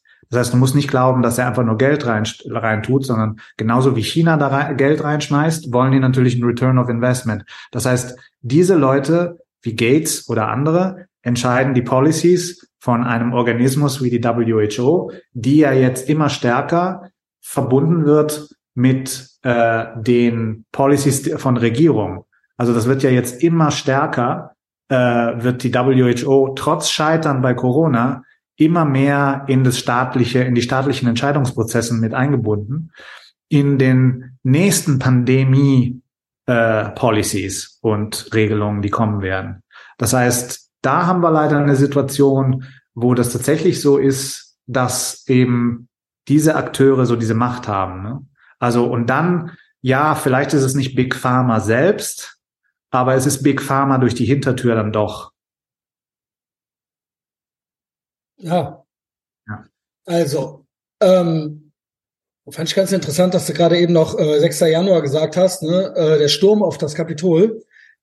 Ich habe sehr, sehr früh es neu getauft, umgetauft, nämlich das Rumschlendern, habe ich es genannt, äh, im Kapitol. Und ähm, ich bin immer wieder baff, was dann doch noch so alles rauskommt. Es war letzte Woche einer der Aufreger schlechthin, zumindest äh, in den USA. Tucker Carlson hat dann, ich glaube, es gab, was weiß ich, wie viele Stunden Material, ähm, Videomaterial. Und er hat im Prinzip noch ein paar Sachen gezeigt, die vorher systematisch nicht gezeigt wurden von ja. Rotfunk, Medienadel und so weiter und so fort, bestätigt eigentlich das Bild, was ich die ganze Zeit hatte, die, ähm, die Verzahnung der klassischen Medienelite mit Politik, mit meinetwegen auch noch Universitäten, Lehre und Forschung, Deep State und so weiter. Das hat alles sehr gut funktioniert. Es gibt äh, diverse PsyOps, die natürlich auch medial oder Big Tech auch noch bis zur Musk-Übernahme äh, von Twitter äh, gibt es äh, diverse PsyOps, die gefahren wurden. Äh, meiner Meinung nach ist diese Kapitolgeschichte eigentlich eine Folge der Wahl. Das heißt, die Wahl war gestohlen. Und ähm, meiner Meinung nach, meine Analyse ist auch, dass Corona dankend genommen wurde, um quasi die Briefwahl zu erzwingen und zu sagen, wir wollen das, wir wollen die Mail-in-Ballots äh, ganz, ganz viel und das mit aller Gewalt und dafür haben sie auch The Rona benutzt und wir haben es natürlich auch dank, äh, dankend übernommen, übernommen. Die hatten auch ihren American Trosten, den Fauci, der windet sich jetzt genauso und verschwindet im Gebüsch und so weiter. Genau, also im Prinzip eigentlich, worum es eigentlich ging, mit anderen netten äh, tyrannischen Nebeneffekten und irgendwie Great Reset, Green Reset, äh, Ausbau der Überwachung und so weiter und so fort, äh, Social Credit Score, diese Dinge. Eigentlich ein Grundding war die Wahl. Die Wahl sollte, Donald Trump sollte auf gar keinen Fall nochmal die Wahl gewinnen, koste es, was es wolle. Dafür wurde jahrelang medial wurde da gearbeitet, auch mit PsyOps. Ne, wir hatten äh, alle möglichen Sachen, Russian Collusion und so weiter und so fort. Und dann, ja, 6. Januar war dann das ein, ein, ein eindeutiger Höhepunkt da nochmal. Biden hatte dann die Wahl gestohlen und dann gab es den äh, 6. Januar und größtenteils war das doch eher ein Sightseeing, was da stattgefunden hat im Kapitol. Wir wussten es die ganze Zeit schon. Jetzt hat äh, Tucker Carlson auch nochmal speziell vom Schamanen, vom QAnon, Shaman, äh, nochmal ein paar Bilder gezeigt und es bestätigt eigentlich alles. Ne? Äh, was mhm. äh, waren da so deine Thoughts letzte Woche? Es kam dann nochmal richtig hoch. Ich weiß gar nicht, selbst hier in Deutschland, hier und da wurde sich nochmal von Tagesschlau-Leuten und Rotfunk und so weiter aufgeregt. So richtig kriegt man es hier nicht mit. Aber ich glaube, hier diese Mareile, Höllenaufsicht äh, auf Twitter und so weiter, hat auch einen Heulkrampf gekriegt, weil es wird ja doch immer alles von unseren Gegnern sehr emotional bewertet und nicht inhaltlich, ob es richtig oder falsch ist oder ob es neue Fakten gibt oder sowas, sondern die Gegenseite hat äh, jetzt was gemacht und das gefällt uns nicht und das ist dann rechts, I guess. Tucker Carlson ist rechts, weil er diese Bilder gezeigt hat und ja, das war jetzt äh, nochmal so ein Ding letzte Woche, ne? Also das Schlimmste war ja, dass dieses Material, was ja unter Verschluss war, nicht den Anwälten, also der Verteidigung der Leute, die ja immer noch im Knast sitzen, die einfach nur da reinspaziert sind und die unter also grauenhaften äh, äh, Umständen da, also äh, in, in, diesen, in diesem Knast noch sitzen, äh, die hatten keinen Zugang dazu. Das heißt, die konnten sich gar nicht wehren, weil diese Aufnahmen äh, unter Verschluss waren. Es war auch so, dass es nicht nur sind die da reinspaziert, man kann eindeutig sehen, dass auch das Personal vom Weißen Haus diese Leute reingelassen hat. Ja, und auch entschieden hat, wie viele reinkommen. Wohin? Man hat den Leuten Türen geöffnet, man hat sie eskortiert, man hat quasi Tourguide gemacht für sie. Und das ist doch schon etwas, was, sage ich mal, nicht uninteressant gewesen wäre in einem Prozess. Nein, ich meine, das ganze Ding ist, äh, ist, ein, ist ein absoluter Horror. Ich meine, wenn man sich anguckt, also die ganzen äh, Mitschnitte von den Telefonaten aus dem Knast, wie die Leute da für nix sitzen, sich nicht verteidigen können. Einer hat ein Auge verloren, weil er so stark, also so, so krass geschlagen wurde. Äh, die, die trinken aus, müssen aus der Toilette trinken, die haben Kakerlaken überall, die haben Schimmelbefall in den Zellen, die kommen nicht mehr raus. Also es ist äh, tatsächlich so eine, also so, so eine Art, äh, so eine Art, wirklich so eine Art Gulag mhm. entstanden. Und, ähm, und, und äh, wir sehen aber, dass das ganze Ding langsam auf der einen Seite zerbricht dieses Narrativ, aber auf der anderen Seite leider, also die Black Pill ist, je mehr wir uns entfernen von den Ereignissen und je mehr das zerredet wird, äh, desto stärker wird der Drang zu sagen, okay, beschäftigen wir uns mal mit den Sachen, die jetzt gerade sind. Jetzt haben wir gerade China in, in, in der südchinesischen, im südchinesischen Meer, die bauen auf, Militär, Taiwan, äh, das ganze Ukraine-Thema, das, das scheint plötzlich gar nicht mehr so wichtig. Ne? Also es gibt immer wieder diese, also diese sehr starke, sehr starke Effekt von der Zeit, der irgendwie so durch Erosion das alles irgendwie nicht mehr so wichtig erscheinen lässt. Die Leute sind immer noch im Knast, das Thema ist immer noch nicht gelöst.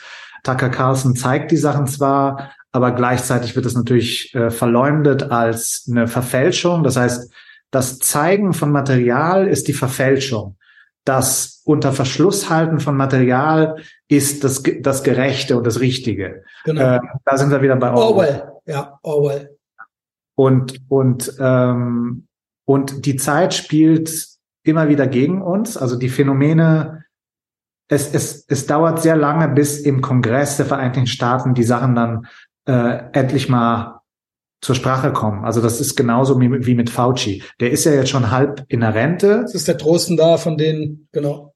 Und was machst du jetzt mit dem? Also aus dem Amt äh, nehmen kannst du ihn gar nicht mehr. Der ist ja gar nicht mehr im Amt. Das scheint auch alles jetzt vorgestrig. Äh, Covid interessiert uns nicht mehr. Das heißt, dass man mal eine Sache direkt angeht, das scheint nicht möglich zu sein, weil die Kräfte und die Interessen so stark sind, das Zeug einfach jahrelang liegen zu lassen und äh, Gras drüber wachsen zu lassen. Das ist eigentlich das Schlimmste, also was passiert. Ja, also interessant.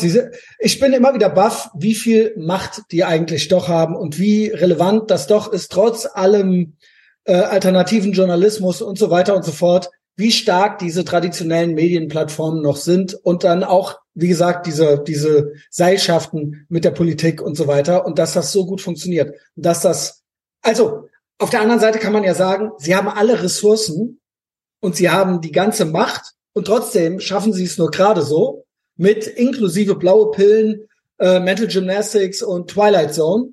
Aber trotzdem, es ist doch beachtlich, wie sie mit Gewalt es dann am Ende doch inklusive Entertainment-Industrie, Jimmy Kimmel habe ich gesehen, wie heißt der andere? Also wie dann doch komplett NPC-mäßig alle in das gleiche Horn stoßen. Und hier auch der Schlaualmann ist es auch so auf, aus der Hand von denen. Also das ist äh, immer wieder beeindruckend. Deswegen sage ich ja immer, also es muss sich irgendwie eine andere, irgendwas muss sich ändern. Also wir brauchen äh, eine Veränderung in irgendeiner Variablen. Also das, das kann endlos so weitergehen.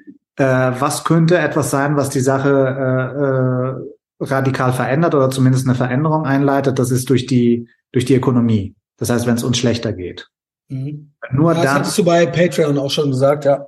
Also dann, dann, dann kann irgendwie so ein Switch äh, äh, stattfinden. Aber bis zu dem Punkt haben wir halt jetzt eine Situation, wo zwar keine Leute von der Rechten in die Linke switchen, würde ich mal sagen.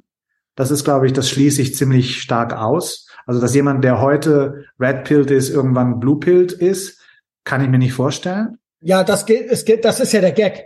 Die rote genau. Pille bedeutet, es gibt kein Zurück mehr. Die rote Pille beinhaltet, wenn du das einmal die Matrix gesehen hast, kannst du nicht mehr zurück. Du kannst das nicht mehr abschließen. Du kommst nicht mehr in einen Blue Anon Zustand. Ja. Wie soll das gehen? Ja. Du hast aber, es gesehen.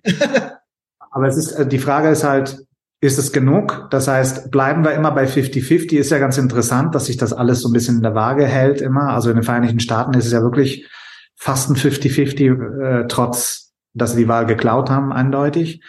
Ähm, irgendwie ist da, ja, ähm, sehe ich nicht, wie sich was wirklich ändern kann, wenn nicht ein anderer Faktor eintritt.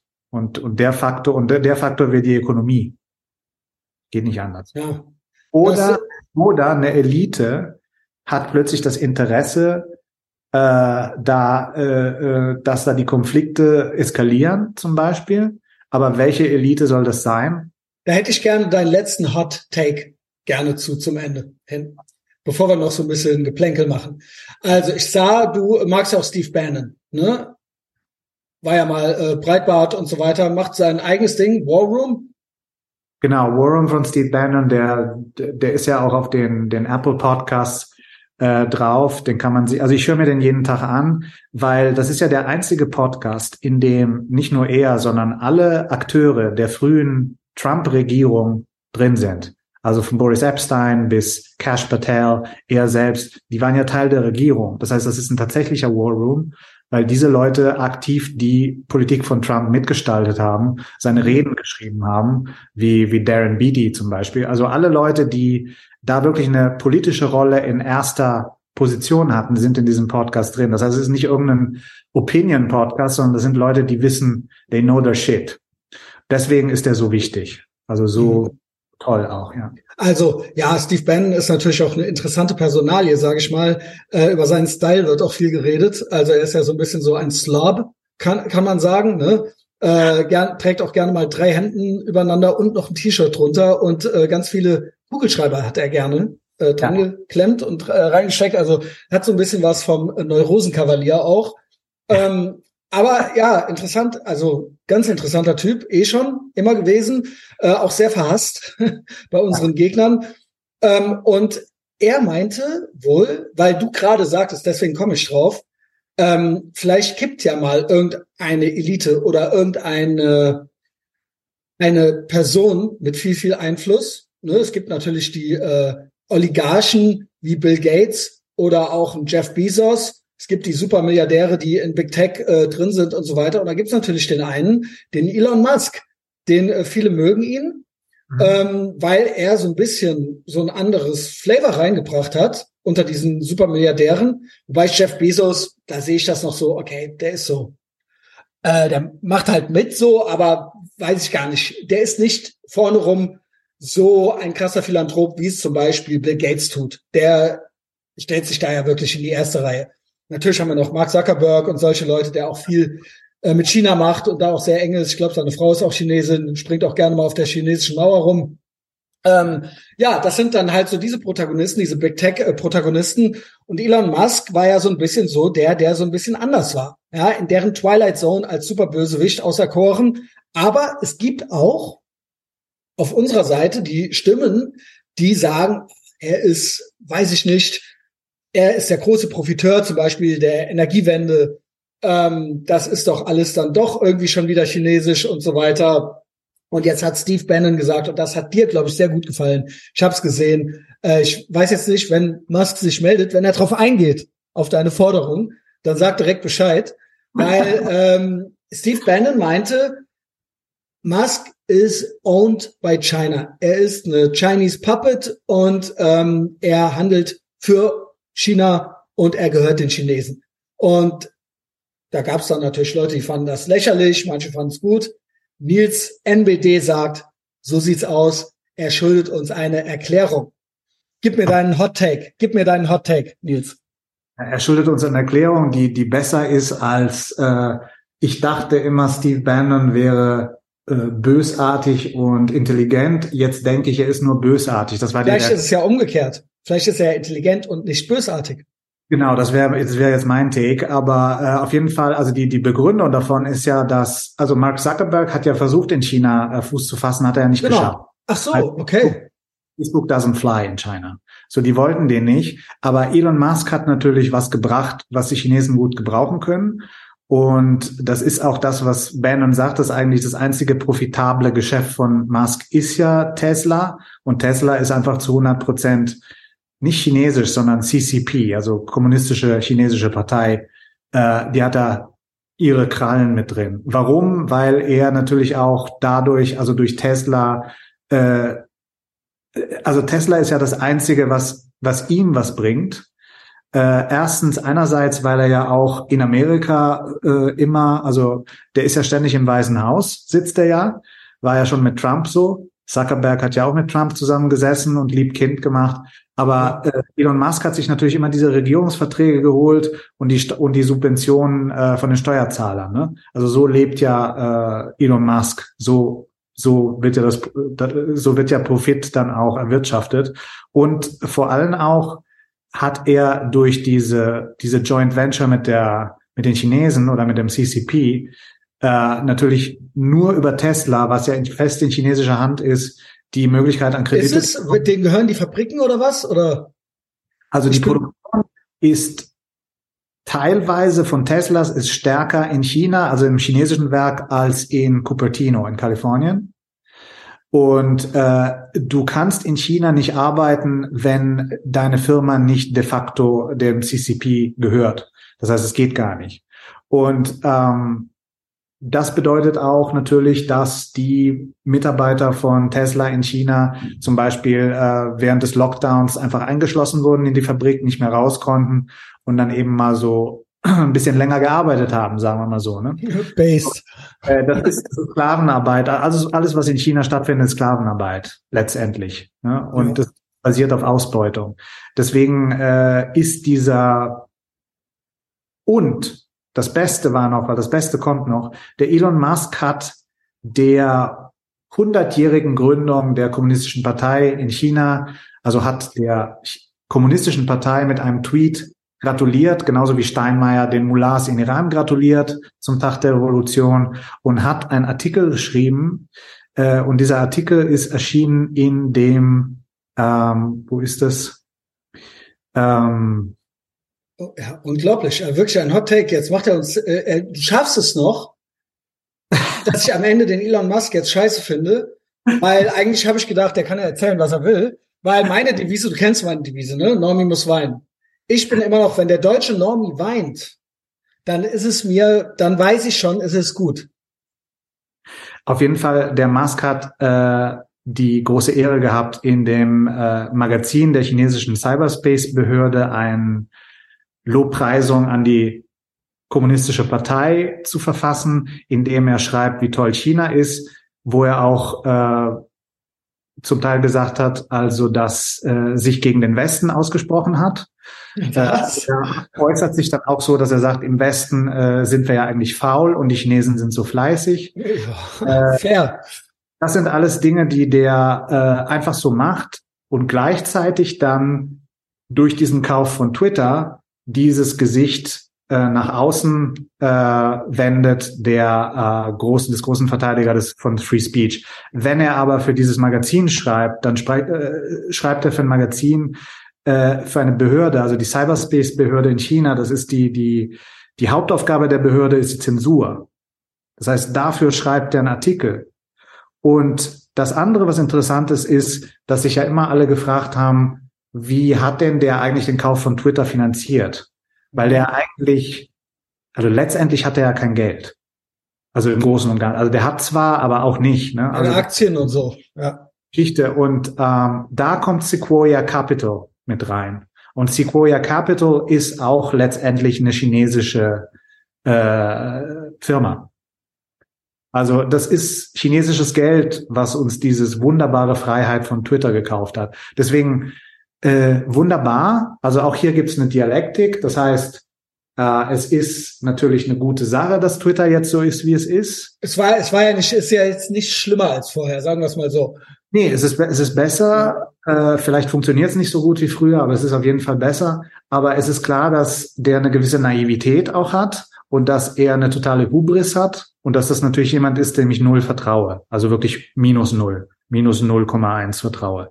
Ähm, das ist keiner, der ein Held ist, der von Free Speech, jemand, der sowas macht. Ne? Also der so im Bett ist mit einer Verbrecherin, verbrecherischen, äh, verbrecherischen äh, äh, Organisation, die äh, jetzt eigentlich im Begriff ist, äh, ähm, einen Krieg zu starten mit Taiwan und die auch wahnsinnig stark die Vereinigten Staaten äh, beschädigt hat durch Raub von äh, äh, Know-how. Ja, ich sag auch mal, auch das ganze Wuhan-Ding, das war auch in meinen Augen eine Psy-Op und der Westen hat sie dankend angenommen, aber es ging auch alles von China aus.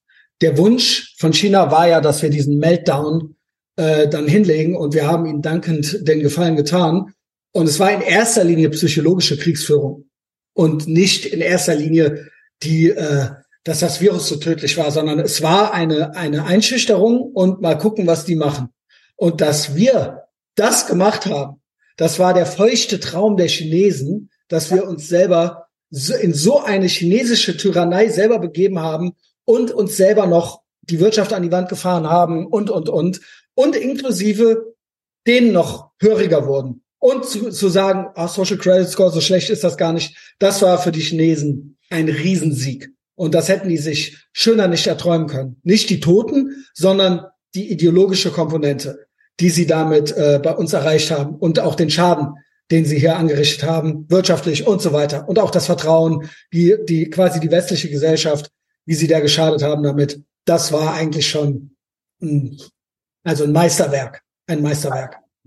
Und es wurde auch beobachtet, äh, dass äh, die Tweets von ähm, von Musk zu, zum Wuhan äh, Lab äh, zum Teil zurückgenommen wurden, dass das irgendwann aufgehört hat. Also die Kritik an der ganzen Geschichte von seiner Seite auch. Also ist ganz klar, was da läuft. Äh, du wirst keine Tweets von Elon Musk finden, die irgendwas gegen äh, die CCP sagen, äh, die irgendetwas, äh, irgendein Okay. Ja, genau. Es ist aber eben, da sage ich mal so, es ist halt Big Tech und die versuchen natürlich, er hat natürlich auch irgendwie den einen großen Anspruch und er ist natürlich auch ein Businessman und ein Opportunist dann an manchen Stellen. So sehe ich das. Trotzdem unterm Strich ist für mich Normi muss weinen. Normi muss weinen. Und wenn der deutsche Normi weint, dann ist es immer noch gut. Wenn die sich anfangen, über äh, Elon Musk zu freuen, dann werde ich hellhörig. Wenn Böhmermann Elon Musk feiert, dann weiß ich, es ist Zeit, ihm komplett den Rücken zuzukehren. Naja, ich fand es ganz interessant noch. Ja. ja. Mal sehen, ob er sich dazu äußert. Ich glaube nicht. Aber ähm, die Forderung steht im Raum vom NBD. So, kommen wir zum Ende. Ich, war nicht der, ich war nicht der Einzige, der diese Forderung gestellt hat. Ja, aber du bist doch hier unsere wichtigste Person in diesem, in diesem Dialog, ja. Dich kenne ich halt. So, ich habe ja gesagt, Gay Lifestyle, ne? Ist nicht so ganz gezündet, aber it's a thing. Man muss es ownen. Man muss es ownen. Theoretisch kann ich noch Kinder kriegen, aber jetzt im Moment ist es Ehrenfeld Psycho, American Psycho, Ehrenfeld Psycho, you name it. Was gehört dazu? Klamotten kaufen, äh, Sonnenbank und so weiter und so fort. Ne? Eben die eigentlich hedonistischen, eigentlich Instant Gratifications. Nicht so wichtig wie drei Kinder großziehen. Da hat man keinen Kopf für sowas. Aber was habe ich gemacht? Was habe ich gemacht? Das wollte ich dir nämlich noch erzählen. Du hattest mal ein Meme gepostet äh, mit den Rick Owens Ramones Schuhen. Warst du doch, oder? Kennst ja. du Rick Owens? Ja, ja, hatte ich, ja. Hatte ich gepostet, ja. Und Aber jetzt kommt's. Ist schon ewig her, ist schon Wochen her. Ja. So, jetzt pass auf. Es geht um diese All-Star-ähnlichen. Genau. All-Star ähnlich, aber so ein bisschen drüber vom Design her. Ein bisschen comicartiger. Äh, und äh, nennen sich Ramones. Die Ramones trugen auch gerne All-Stars und ähm, sind äh, sehr teuer. Also teurer als die All-Stars.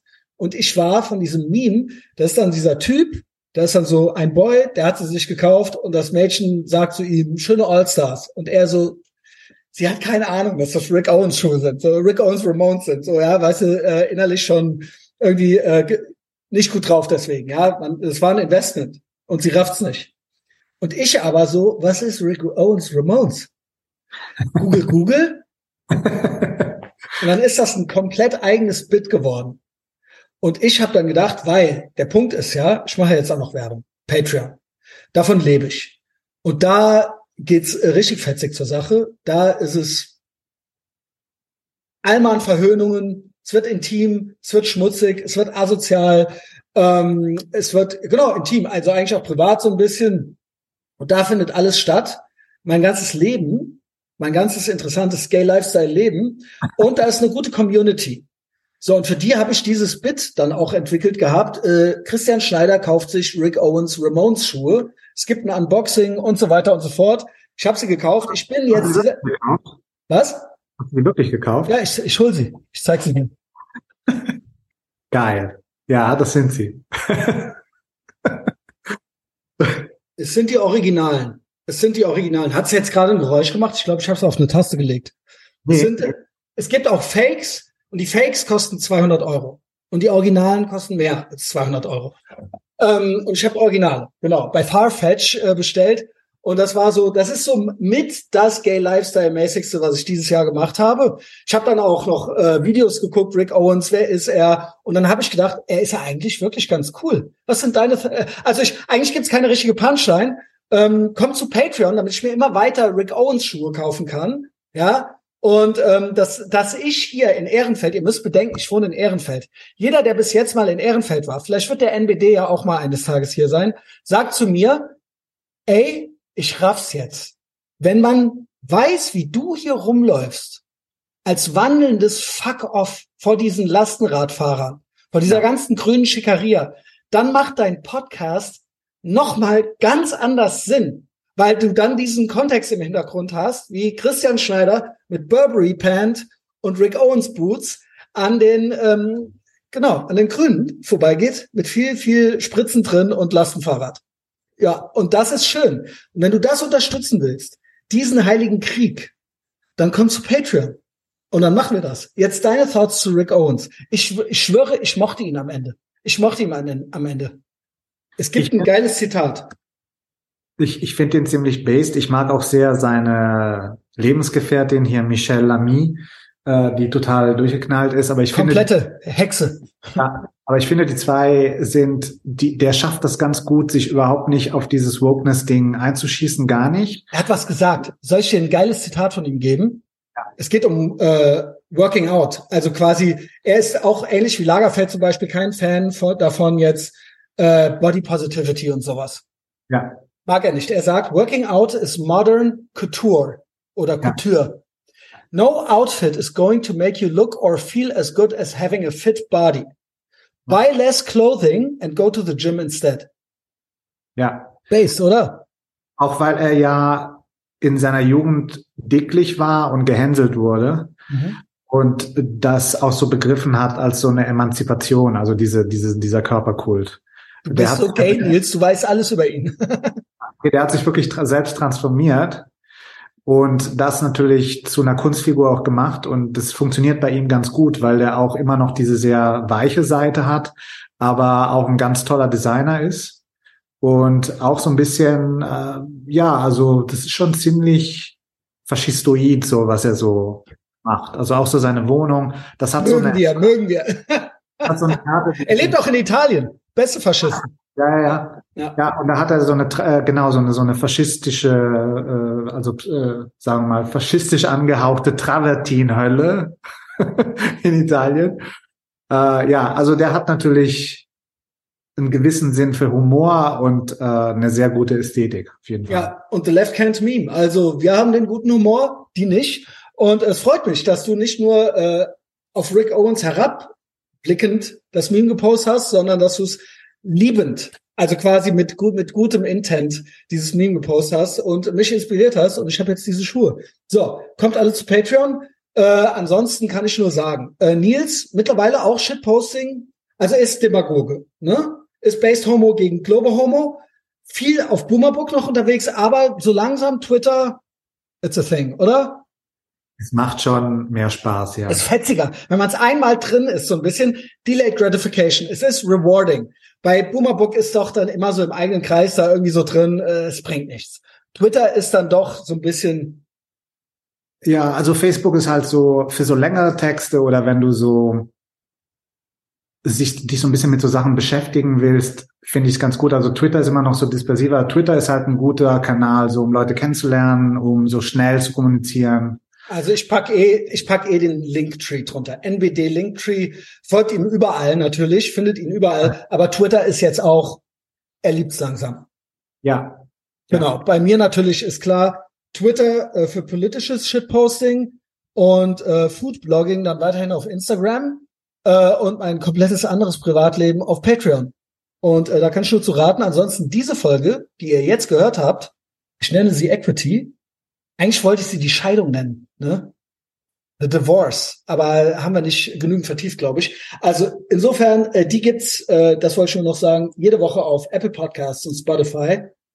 Äh, zieht's euch immer rein, schön kostenlos abonnieren, die Hungerleider und Geringverdiener da draußen und äh, immer schön weiterempfehlen.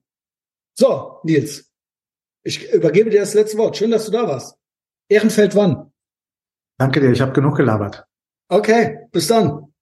Ciao. Habt eine tolle Woche.